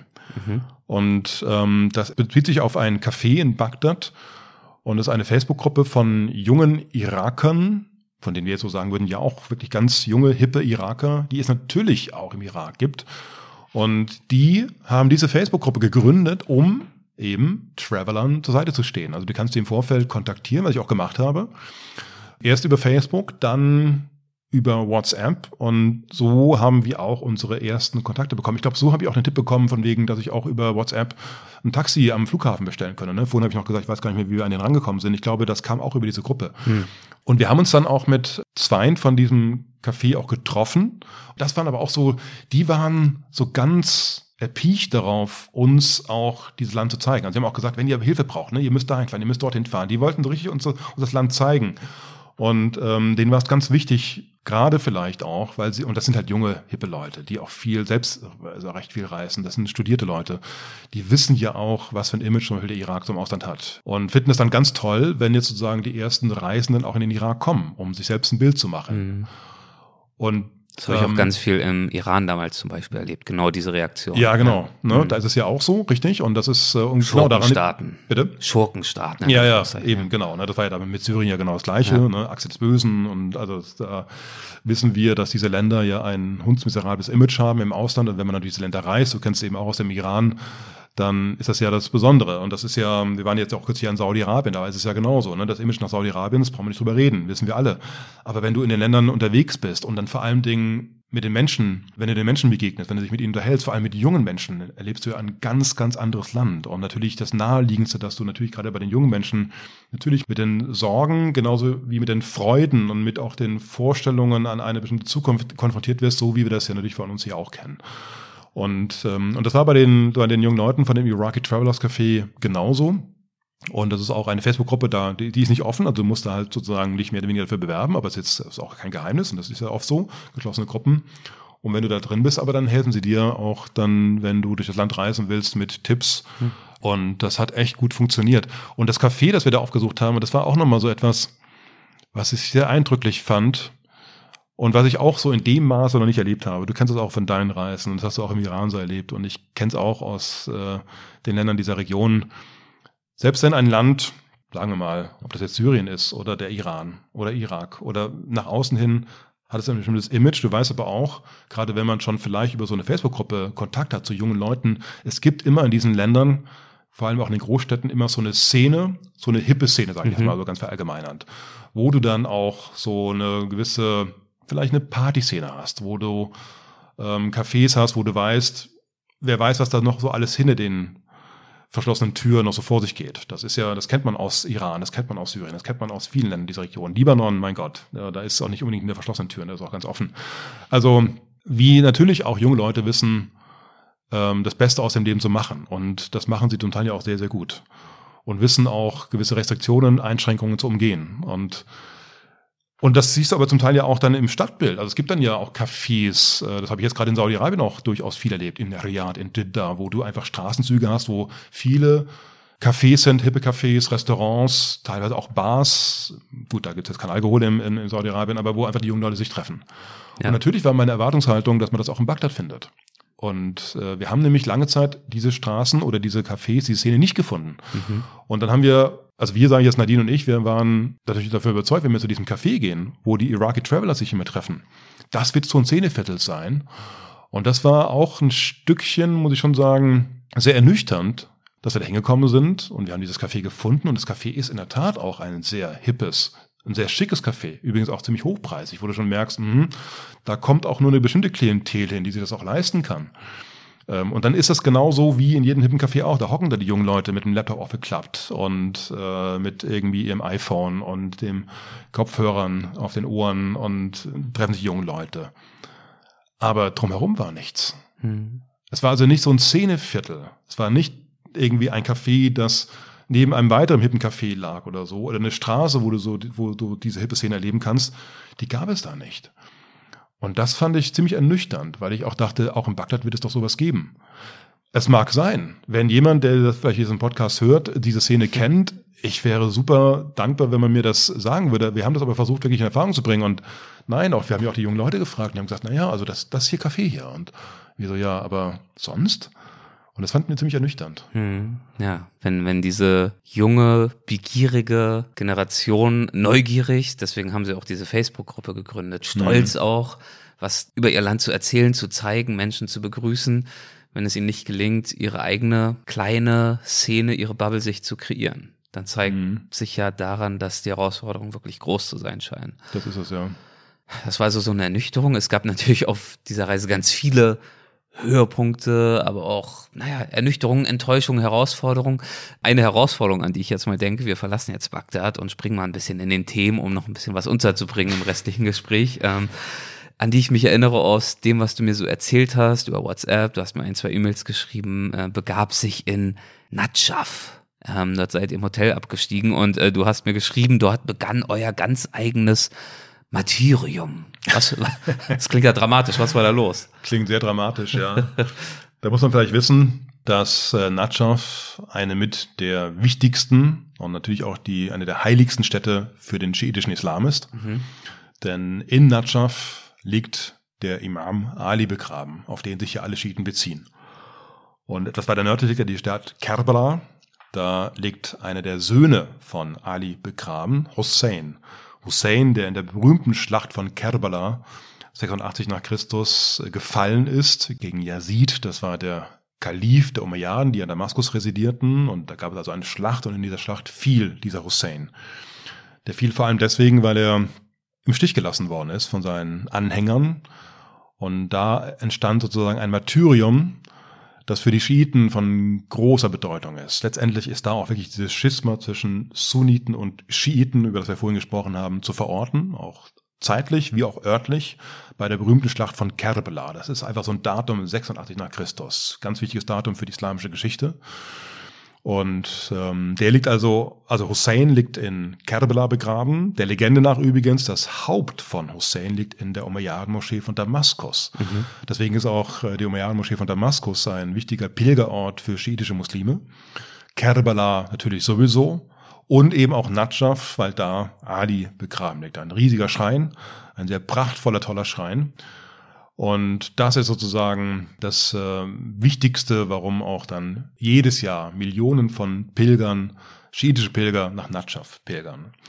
Wir sind auch dorthin gereist, weil natürlich, wenn du im Irak bist, wenn du in Bagdad, was habe ich dir schon mal erzählt, wie toll der Stadtname Bagdad klingt und überhaupt wie. Ich wollte sagen, klingt eigentlich ganz schön, der Begriff jetzt, wo du ihn gerade aussprichst. Habe ich noch nie gesagt, glaube ich. Ne? Nee, genau, nee. Ja. Hat mich auch gewundert bisher. Hat irgendwie gefehlt im Gespräch. Verstehe das irgendwie auch nicht. Na egal. Also sei ja, mit hiermit gesagt, Bagdad. also Bagdad, mhm. ne, genau, wie Kerbela und äh, Babylon. Babylon ja. Haben wir schon über Babylon gesprochen? Nein, noch nicht. Und natürlich Najaf. Wobei Najaf klingt jetzt nicht so toll, finde ich, wie Babylon und Bagdad. Na egal. Also Najaf. Und auf jeden Fall sind das natürlich wichtige Stationen auf einer Reise durch den Irak. Und für mich als Islamwissenschaftler, der sich natürlich während des Studiums ja immer auch mit genau diesen Städten ja immer beschäftigt hat, hat plötzlich Gelegenheit, dorthin zu reisen. Und nun ist also Najaf eine der Stadt oder eine Stadt der, der, der Märtyrer, weil auch Ali, der vierte Kalif, wurde ermordet, wie ganz viele aus dieser ganzen Dynastie. Und wir haben da unser eigenes Martyrium insofern erlebt, als wir da eigentlich nur so zwei, drei Tage bleiben wollten. Daraus wurde dann fast eine ganze Woche weil wir uns irgendwas eingefangen hatten. Mhm. Ähm, ich habe schon in Kerbala, wir sind ja von Bagdad nach Kerbala gereist, von Kerbala aus nach Babylon, dann weiter runter in den Süden. Und in Kerbala habe ich schon mal zwei Tage flach gelegen. Da hatte ich irgendwie Fieber bekommen. Ich weiß nicht warum und irgendwie hat es mich da mal umgehauen und war schon so ein bisschen geschwächt, aber ich kam mir wieder einigermaßen auf die Beine. Als wir dann in Natschaf waren, hat dann Nadine umgehauen. Äh, die war dann plötzlich irgendwie, lag da nieder und hatte plötzlich Fieber und wir hatten keine Ahnung, was los ist. Und ich war auch noch so ein bisschen so, naja, ich war noch nicht so ganz auf der Höhe. Was aber auch noch stark vielleicht dadurch ausgelöst wurde oder verstärkt wurde durch diese irre Hitze. Ja. Also wenn du schon mit, mit normalen körperlichen Konditionen ein Problem hast, äh, bei 45 Grad irgendwie auf dem Bein dich zu halten, ist es dann, wenn du dir kurz vorher was eingefangen hast, noch mal schwieriger. Nadine, muss man dazu sagen, ähm, es gibt in Irak im Gegensatz zum Iran keinen Kopftuchzwang. Also sie hätte jetzt kein Kopftuch tragen müssen und sie hat auch ganz oft kein Kopftuch getragen, in Bagdad schon mal gar nicht. Sie hat aber meistens eine Abaya getragen. Ne? Also hat sie sozusagen, das macht sie immer so bei ihren Reisen durch den nahen Mittleren Osten. Sie passt sich dadurch ein bisschen von der Kleidung her an, mhm. fällt dadurch auch etwas weniger auf, hat also immer eine schöne Abaya an und im Irak natürlich auch. Und wenn du in Kerbela und in Najaf bist, bei wirklich sehr heiligen schiitischen Städten, da ist es dann auch durchaus äh, angeraten und auch vielleicht von Vorteil, wenn man dann als Frau auch ein Kopftuch trägt. Hat sie dann auch getan, Nadine, bei 45 Grad. Und nun ist eine Abaya schwarz. Das Kopftuch war auch schwarz. Und was uns auch in Najaf wirklich höchst beeindruckt hat, und das ist übrigens Vielleicht wurde die schon mal gestellt. Ich gucke nicht Günther Jauch. Äh, wie heißt das? Wer wird die Millionär? Aber eine der Fragen wäre, wo liegt der größte Friedhof der Welt? Ich bin mir sehr sicher, dass die allermeisten keine Antwort darauf wissen mhm. oder zumindest nicht darauf kommen würden, dass nämlich der größte Friedhof der Welt in Natschaf liegt. Hm. Weil eben Natschaf die heiligste Stadt der, der, der, der Schiit-Muslime ist, wollen alle, wenn es irgendwie geht, auch am Schrein des Imam Ali begraben liegen. Da liegen heute, man schätzt, so genau weiß man es gar nicht mehr, rund fünf Millionen Menschen begraben. Also die Stadt ist im Grunde genommen ein einziger riesiger großer Friedhof. Das ist eine Großstadt schon mal als Friedhof. Eine Großstadt als Friedhof. Es ja. ist Wahnsinn. Und du guckst auf diesen Friedhof, wir sind nicht da gewesen, und du guckst bis weit, weit, weit in den Horizont und siehst nur Gräber. Und da sind wir rübergelaufen Und ich weiß noch, wir sind extra, wir haben ja dann versucht schon so die, die, die Mittagszeit irgendwie zu umgehen, weil es mhm. einfach zu heiß war. Wir sind, ich weiß es heute noch, um 18 Uhr los und sind auf diesen Friedhof. Und ich hatte schon echt Probleme mit dieser Wahnsinnshitze. Ich habe das auch noch nie erlebt, dass meine Kameras, die haben ständig Warnmeldungen angezeigt wegen Überhitzung. Dabei habe ich gar nicht fotografiert. Ich habe die gar nicht groß benutzt in dem Moment. Ich habe zwar schon Fotos gemacht, aber Überhitzungswarnung kennt man eigentlich, wenn man mit solchen Kameras filmt. Ja. Dass dann irgendwann, wenn man zu lange filmt, werden die zu heiß und dann kommt ja. irgendwann hier so ne Overheating. Das hatte ich dann, obwohl ich nur fotografiert habe. Da dachte ich so Fast krass. Ja. Ich habe es auch gemerkt, so die Kameras waren richtig heiß. Dann kannst du dir vorstellen, also wenn so eine kleine schwarze Kamera heiß wird, wie wird dann eine ähm, süße Nadine in ihrer schwarzen Abaya gegrillt? Und ich fand schon so wahnsinnig heiß und ich hatte ein weißes Hemd an. Und ich fand das schon ziemlich schwierig. Und da merkte ich, dass Nadine echt wackelig auf den Beinen war. Ja, und dann hat sie es halt irgendwie aus den Latschen gekippt. Und ob das Magen-Darm war, was auch immer, sie hatte dann auch ein bisschen Fieber gehabt ja. und dann Habt ihr euch ins Hotel zurückgeschleppt? Haben uns ins Hotel zurückgeschleppt und dann lagen wir da so ein paar Tage und das war halt irgendwie, was soll ich sagen, es ist total bizarr und das äh, berichten wir dann auch in unserer Live-Reportage, weil also du bist da in Natschaf, ja. in der heiligsten Stadt ne, und, und direkt wirklich unser Hotel lag direkt neben dem Schrein von Imam Ali. Und normalerweise kannst du sagen, ja gut, wenn du wenigstens irgendwie noch einen schönen Blick hast. Und wir gucken aus dem Hotelfenster und gucken eben auf diesen Friedhof. Den größten der ne? Welt. Den größten der Welt, genau. Ne? Das ist schon ein bisschen bizarr gewesen. Und dann guckst du da, okay, also bist so ein, lebst so ein eigenes kleines Martyrium, guckst auf den größten Friedhof der Welt. Und dann denkt man so, ja gut, ähm, immerhin gibt's einen Fernseher, lass mal Fernseher anmachen, guck mal halt irgendwie Fernsehen. Und wir zeppen uns da durch diese ganzen irakischen Sender und da kommt ein religiöser Sender nach dem nächsten. Es gab fast nichts anderes. Und das war schon völlig bizarr. Da denkst du, okay, ne? also dann irgendwelche Predigten oder irgendwelche Ansprachen oder irgendwelche Propagandavideos aus dem Iran, ähm, bis wir dann, und das war dann schon sehr lustig, dann auf den arabischen Kinderkanal gestoßen sind.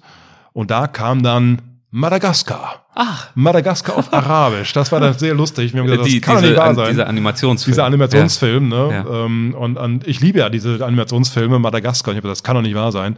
Und der war dann auch noch arabisch synchronisiert, großartig. Da haben wir uns das auch angeguckt. Das hat dann so ein bisschen unsere Stimmung äh, aufgehellt. Aber es war schon echt irre, ne? Guckst du da auf den Friedhof und. also naja. schon auch so tatsächlich eine Art von Martyrium. Ne? so ein bisschen schon. Begriff ja, so ein bisschen schon. Ja, weil uns tatsächlich auch echt die Hitze echt zu schaffen gemacht hat. Ja. Das kannten wir halt so in dem Maße auch nicht. Und dann, mhm. naja. Naja, man hat ja auch, äh, es hat ja auch niemand behauptet, dass diese Reise durch den Irak in den Irak einfach werden würde. Das habt ihr euch mhm. ja auch nicht äh, vorgestellt. Ihr habt ja auch noch ganz viele andere Sachen erlebt. Ähm, wir werden leider eurer Reise hier nicht komplett gerecht werden können. Das ähm, erlaubt die Zeit leider nicht. Ihr wart, du hast es angesprochen, noch in Kerbela, natürlich in Babylon, noch so ein Ort mit so einem magischen äh, Klang. Und äh, du hast ja ähm, auch vorhin erzählt, also diese Klänge, klar, aber auch die Geschichte, die hinter alledem steckt, äh, war es ja, was dich über Jahre und seit Jahren, seit Jahrzehnten schon so sehr fasziniert hatte und dich auch hat bedauern lassen, dass du eben so lange nicht in den Irak reisen konntest.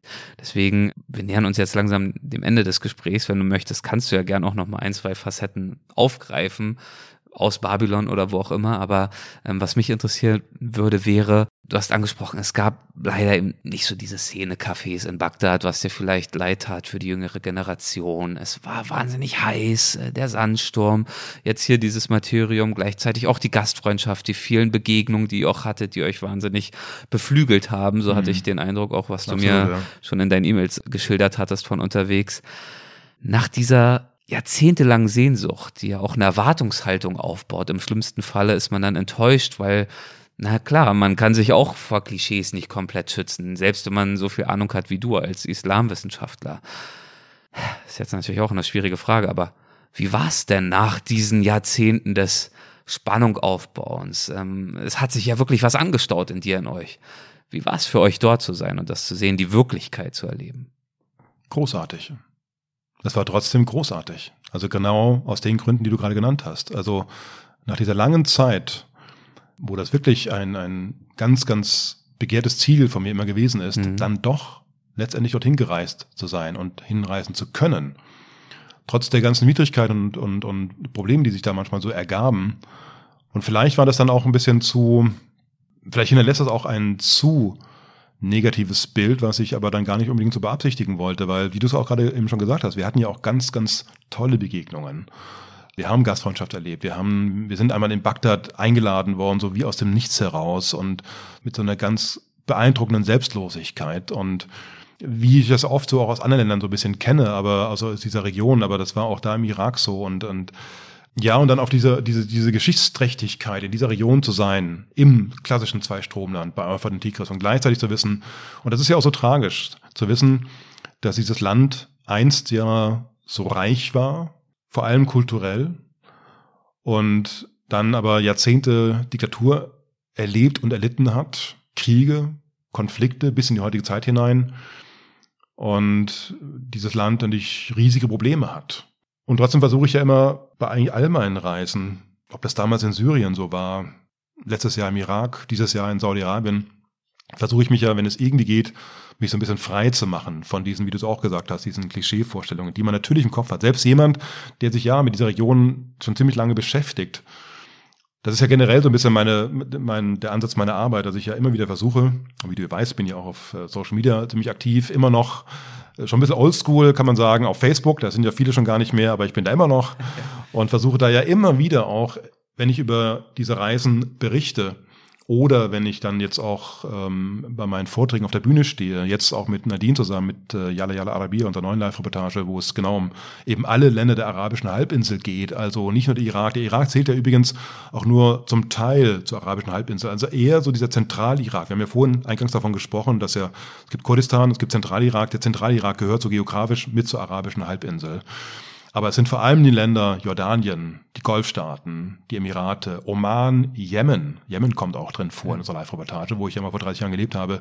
Saudi-Arabien natürlich. Und alle Länder sind für sich genommen natürlich Teil des arabischen Kulturraums, überwiegend muslimisch geprägt. Aber es ist ein sehr, sehr vielfältiger und ein sehr reicher Kulturraum. Reich vor allen Dingen durch die Begegnungen mit den Menschen.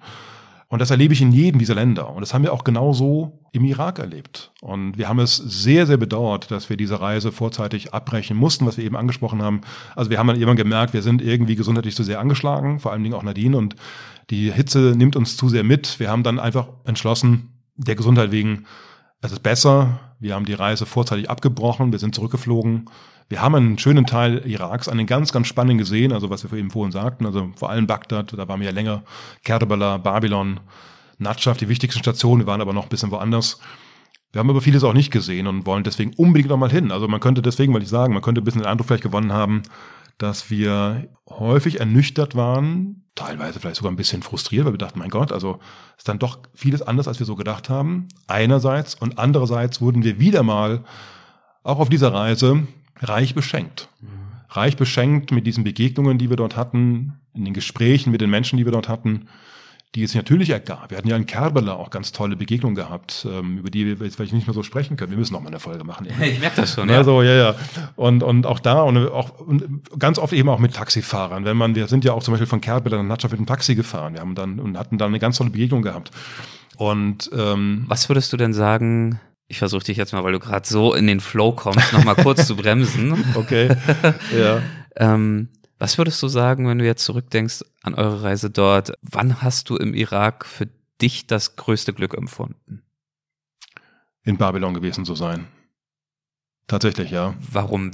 Wie würdest du dieses Glück beschreiben?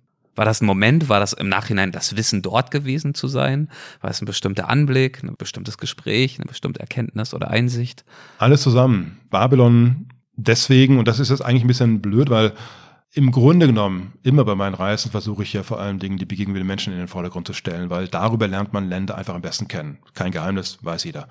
Und gerade bei dieser Region, arabischer, islamisch geprägter Kulturkreis, die ja oft nach außen hin oftmals ein schwieriges Image haben, ist es die Begegnung über die Menschen. Aber Babylon war deswegen so etwas Besonderes, obwohl es gar nicht so sehr mit Begegnung mit den Menschen diesmal zu tun hat, weil das ein so geschichtsträchtiger Ort ist. Mhm. Etwas, von dem wir, selbst wenn wir nicht wirklich auf der Karte zeigen können, wo das heutige Babylon liegt oder auch das alte Babylon, wo, selbst wenn man nicht mal zeigen könnte, wo liegt eigentlich Iran ganz genau, haben wir alle wahrscheinlich schon mal auch aus Schulzeiten von Hammurabi von Babylon gehört, der vor 4000 Jahren den ersten Gesetzeskodex, einen Rechtskodex aufgestellt hat. Wir haben von Nebukadnezar gehört, babylonische Gefangenschaft. Ähm, wir haben von den hängenden Gärten des Semiramis von Babylon gehört, eines der sieben Weltwunder. Alexander der Große soll der Legende nach in Babylon sein Leben ausgehaucht haben. Es gibt so ein schönes Bild, das habe ich von Nadine gemacht. Da zeigt sie auf dieser Stelle, wo, von der man eben erzählt, hier, hier ist also Alexander der Große irgendwann umgekippt und war tot. Aber All das ist dort gewesen und dann, ne, nicht umsonst hat sich ja Saddam Hussein später dort einen Palast bauen lassen, weil er eben an diese alte Geschichte anknüpfen wollte. Das ist ja das Besondere, wenn ich das noch sagen darf, weil das ist wirklich was ganz Besonderes in dieser, in die, verbunden mit dieser alten Geschichte Babylons. Saddam Hussein hat ja tatsächlich versucht daran anzuknüpfen, insofern, als er im Grunde genommen etwas sehr irakisches, nenne ich das mal, etwas sehr und in dem Fall auch dann sehr nationalistisches ähm, betonen wollte, weil Babylon ist ja nicht arabisch, Babylon ist auch nicht muslimisch. Babylon ist ja aus dem alten Orient entstanden. Die Stadt meinst du? Die jetzt? Stadt Babylon, ja. die Stadt Babylon und ähm, die sozusagen bis heute greifbar ist. Saddam Hussein hat damals die Stadt ja wieder aufbauen lassen, alten Palast von Nebukadnezar. Gibt ein paar Stimmen, die sagen, ja, so ein bisschen wie Disneyland, weil natürlich das, was man heute dort sieht, diese alten Gemäuer, das ist halt rekonstruiert. Ich finde aber durchaus interessant rekonstruiert und man bekommt einfach einen Eindruck, wie damals eben diese alte Stadt gewesen sein muss. Der Turm zu Babel, die alte Ziggurat, der alte Stufentempel, ne? also die Hybris, sozusagen das Symbol für die Hybris der Menschen, die meinten, sie könnten ein Gebäude so groß bauen, dass sie sozusagen schon Himmelstreifen, also Gott nahe kommen. Das ist der Turm zu Babel, das ist Babylon. Und wenn du dort stehst, also hast du dich sozusagen immer mit dieser Geschichte beschäftigt und bist dann an diesem historischen Ort, bei dem natürlich auch viel, viele Legenden eine Rolle spielen, aber vieles eben auch historisch tatsächlich dort verortbar ist. Und als wir dort standen, kamen mir die Tränen.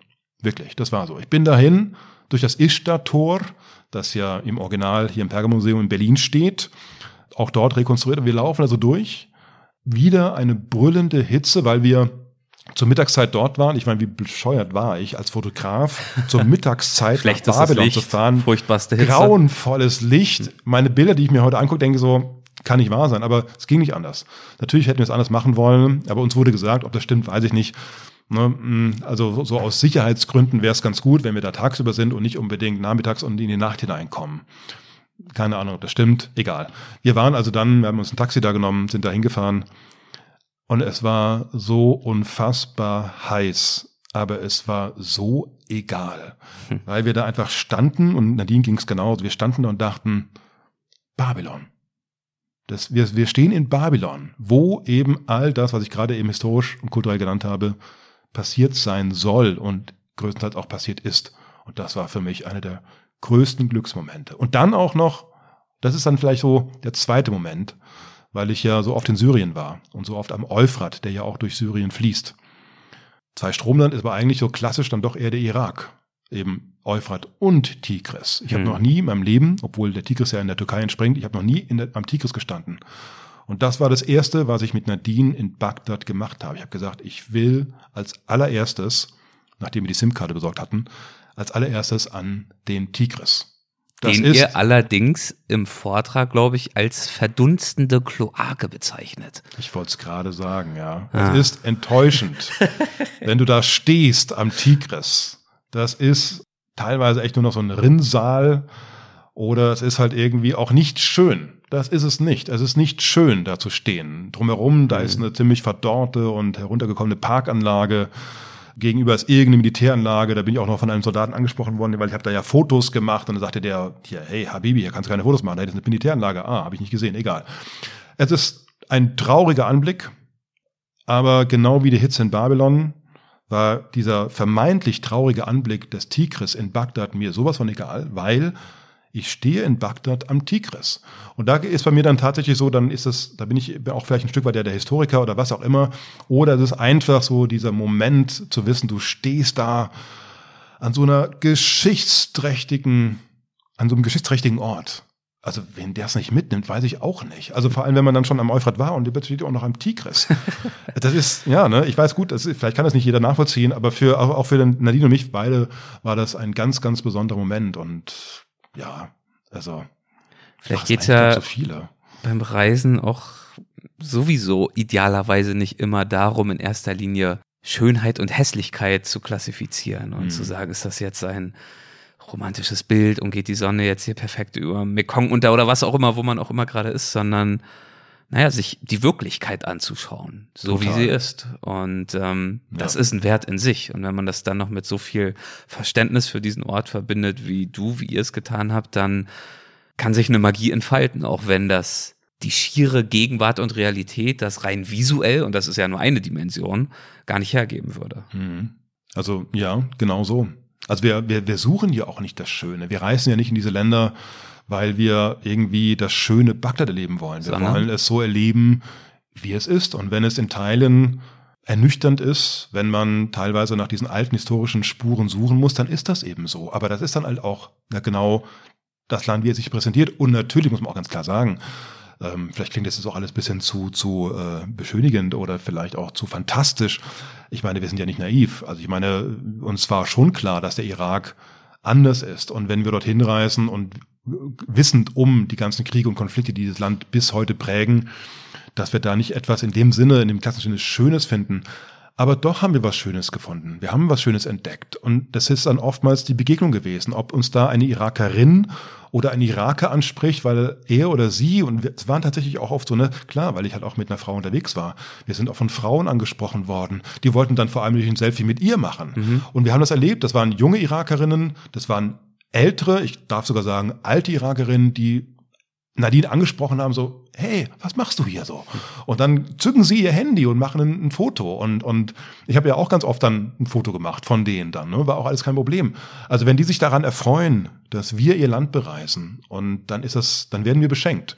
Und dann ist das ein schöner Moment diese Begegnung erleben zu dürfen. Und dann ist es völlig egal, ob der Tigris da jetzt irgendwie ausgedorrt ist und, und das Gebäude daneben an gleich gerade zerfällt und der Putz an diesem, an diesem schönen Erker bröckelt in der Share al-Rashid, der einzigen Prachtstraße, ist dann egal.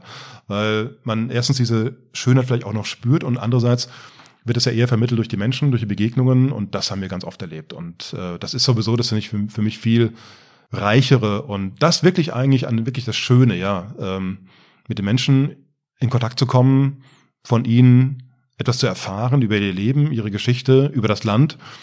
Und, und oftmals ist es ja auch ein Austausch. Ich erinnere mich auch noch, das war äh, auch eine ganz schöne Begegnung, als wir da in, in Bagdad in so einem kleinen, berühmten, in so einer Art Bäckerei saßen, die ist ganz berühmt in, in Bagdad, Kerl Urfuli. Die, die haben nur eine Sache, die haben so eine Teigtasche. Mhm. Die ist äh, zuckersüß im wahrsten Sinne des Wortes, da kommt so Zuckersirup drauf und die backen so ab morgens um fünf bis etwa Mittag, bis, bis zum Mittag.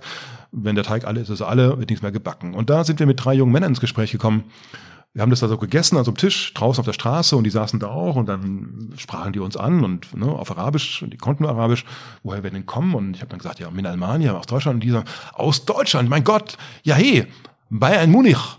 Leverkusen, Stuttgart, also so. Natürlich, der Fußball, natürlich, die Automarken, genau. was dann halt so kommt. Und ich habe dann den Jungs gesagt, ja, das äh, alles richtig, aber ich interessiere mich gar nicht so sehr für Fußball und dann gucken sie mich so an und lächelten und fast so ein bisschen mitleidig haben sie gelächelt, von wegen echt nicht Fußball, na gut. Aber egal. Und dann, dann haben wir uns so ein bisschen unterhalten und, und, äh, und das auch total schön war. Und das zeigt vielleicht auch so ein bisschen, was ich auch meine, ne, mit, mit besonderen Begegnungen, die man auch als schön bezeichnen kann.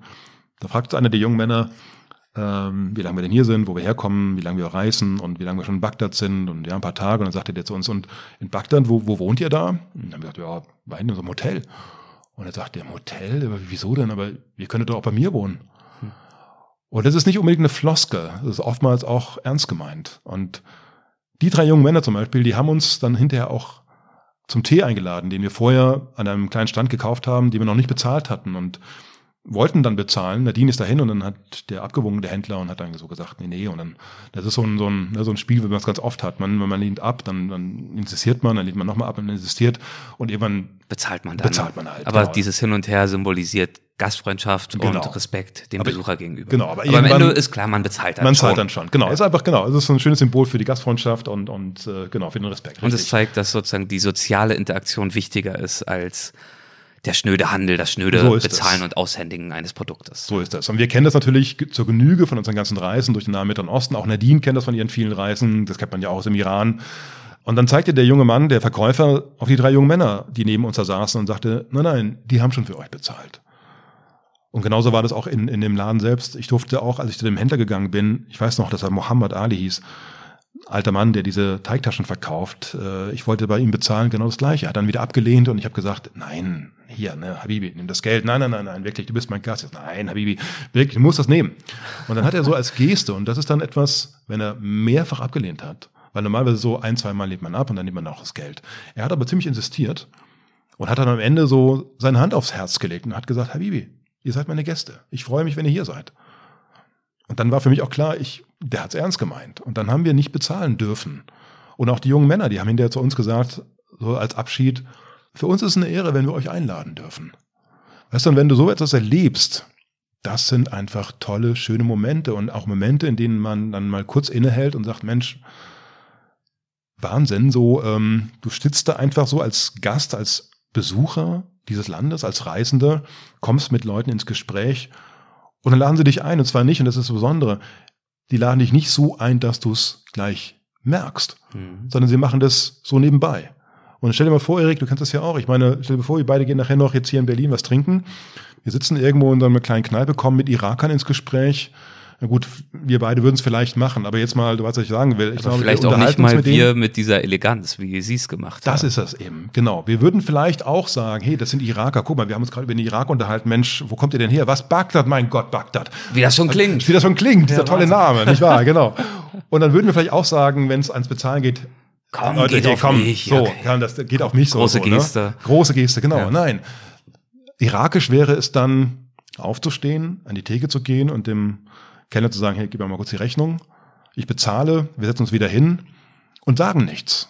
Und die Iraker sagen dann, Mensch, war schön mit euch, ne, wir gehen los, äh, Kellner, bitte bezahlen. Und der sagt, braucht ihr nicht, die haben schon bezahlt. So wäre das. Würden wir das so machen? Hand aufs Herz? Ich weiß nicht. Wir vielleicht schon, aber ich glaube, du weißt, was ich meine, ne? Das erlebt die man eben dort. nicht. Die, genau, das die anderen machen das nicht. Genau. Nein, aber du weißt, was ich meine, ne? Dass ja, man ja. eben, das ist etwas, was man, was da so oft so selbstverständlich ist, was einen mhm. natürlich berührt bisschen auch beschämt eigentlich. Ich meine, gut, nun kennen wir das und, und, ähm, und diese, diese Verabschiedung auch von den drei jungen Männern da im Bagdad, die zu uns gesagt haben, es ist für uns eine Ehre, euch einzuladen. Wir wünschen euch noch eine schöne Reise. Und dann sind sie aufgestanden und sind gegangen. Und Nadine und ich sitzen da und denken, mein Gott, wie schön. Ja, wie schön. Und das sind eben diese Momente. Und von denen haben wir ganz viel im Irak erlebt, sodass wir es eigentlich kaum erwarten können, wieder dorthin zu reisen. Und das wird inshallah sehr bald sein. Und du weißt, du hast das perfekte Schlusswort gesprochen, ne? Ist das so? Ich würde schon sagen. Okay. Mensch, Lutz. Ich kann nur sagen, ich hoffe, ihr macht's wahr. Ich hoffe, ihr kehrt in den Irak zurück und äh, gebt mir damit dann auch einen Vorwand, den Irak und eure Reisen dort hier bei Weltwach nochmal zum Thema zu machen. Würde mich jedenfalls freuen. Sehr gerne. Ganz lieben Dank, Lutz. Ich danke dir, Erik. War Dankeschön. ganz toll. Eine große Freude. Danke. Das war Lutz Jekel zum Irak. Ich hoffe, das Gespräch hat euch gefallen. Wenn ja, dann abschließend nochmal der Hinweis, dass er in den nächsten Monaten in der einen oder anderen Folge unseres neuen Podcasts Reiseflops zu Gast sein wird. Wie einstiegs schon gesagt. Also, wenn ihr unsere neue Show noch nicht abonniert habt, dann tut das gerne jetzt. Es würde mich sehr freuen. Sucht einfach nach Reiseflops in der Podcast-App eurer Wahl und dann könnt ihr euch demnächst auch dort auf die eine oder andere Episode mit Lutz freuen. Ganz lieben Dank fürs Zuhören. Gehabt euch wohl und bis zum nächsten Mal. Euer Erik.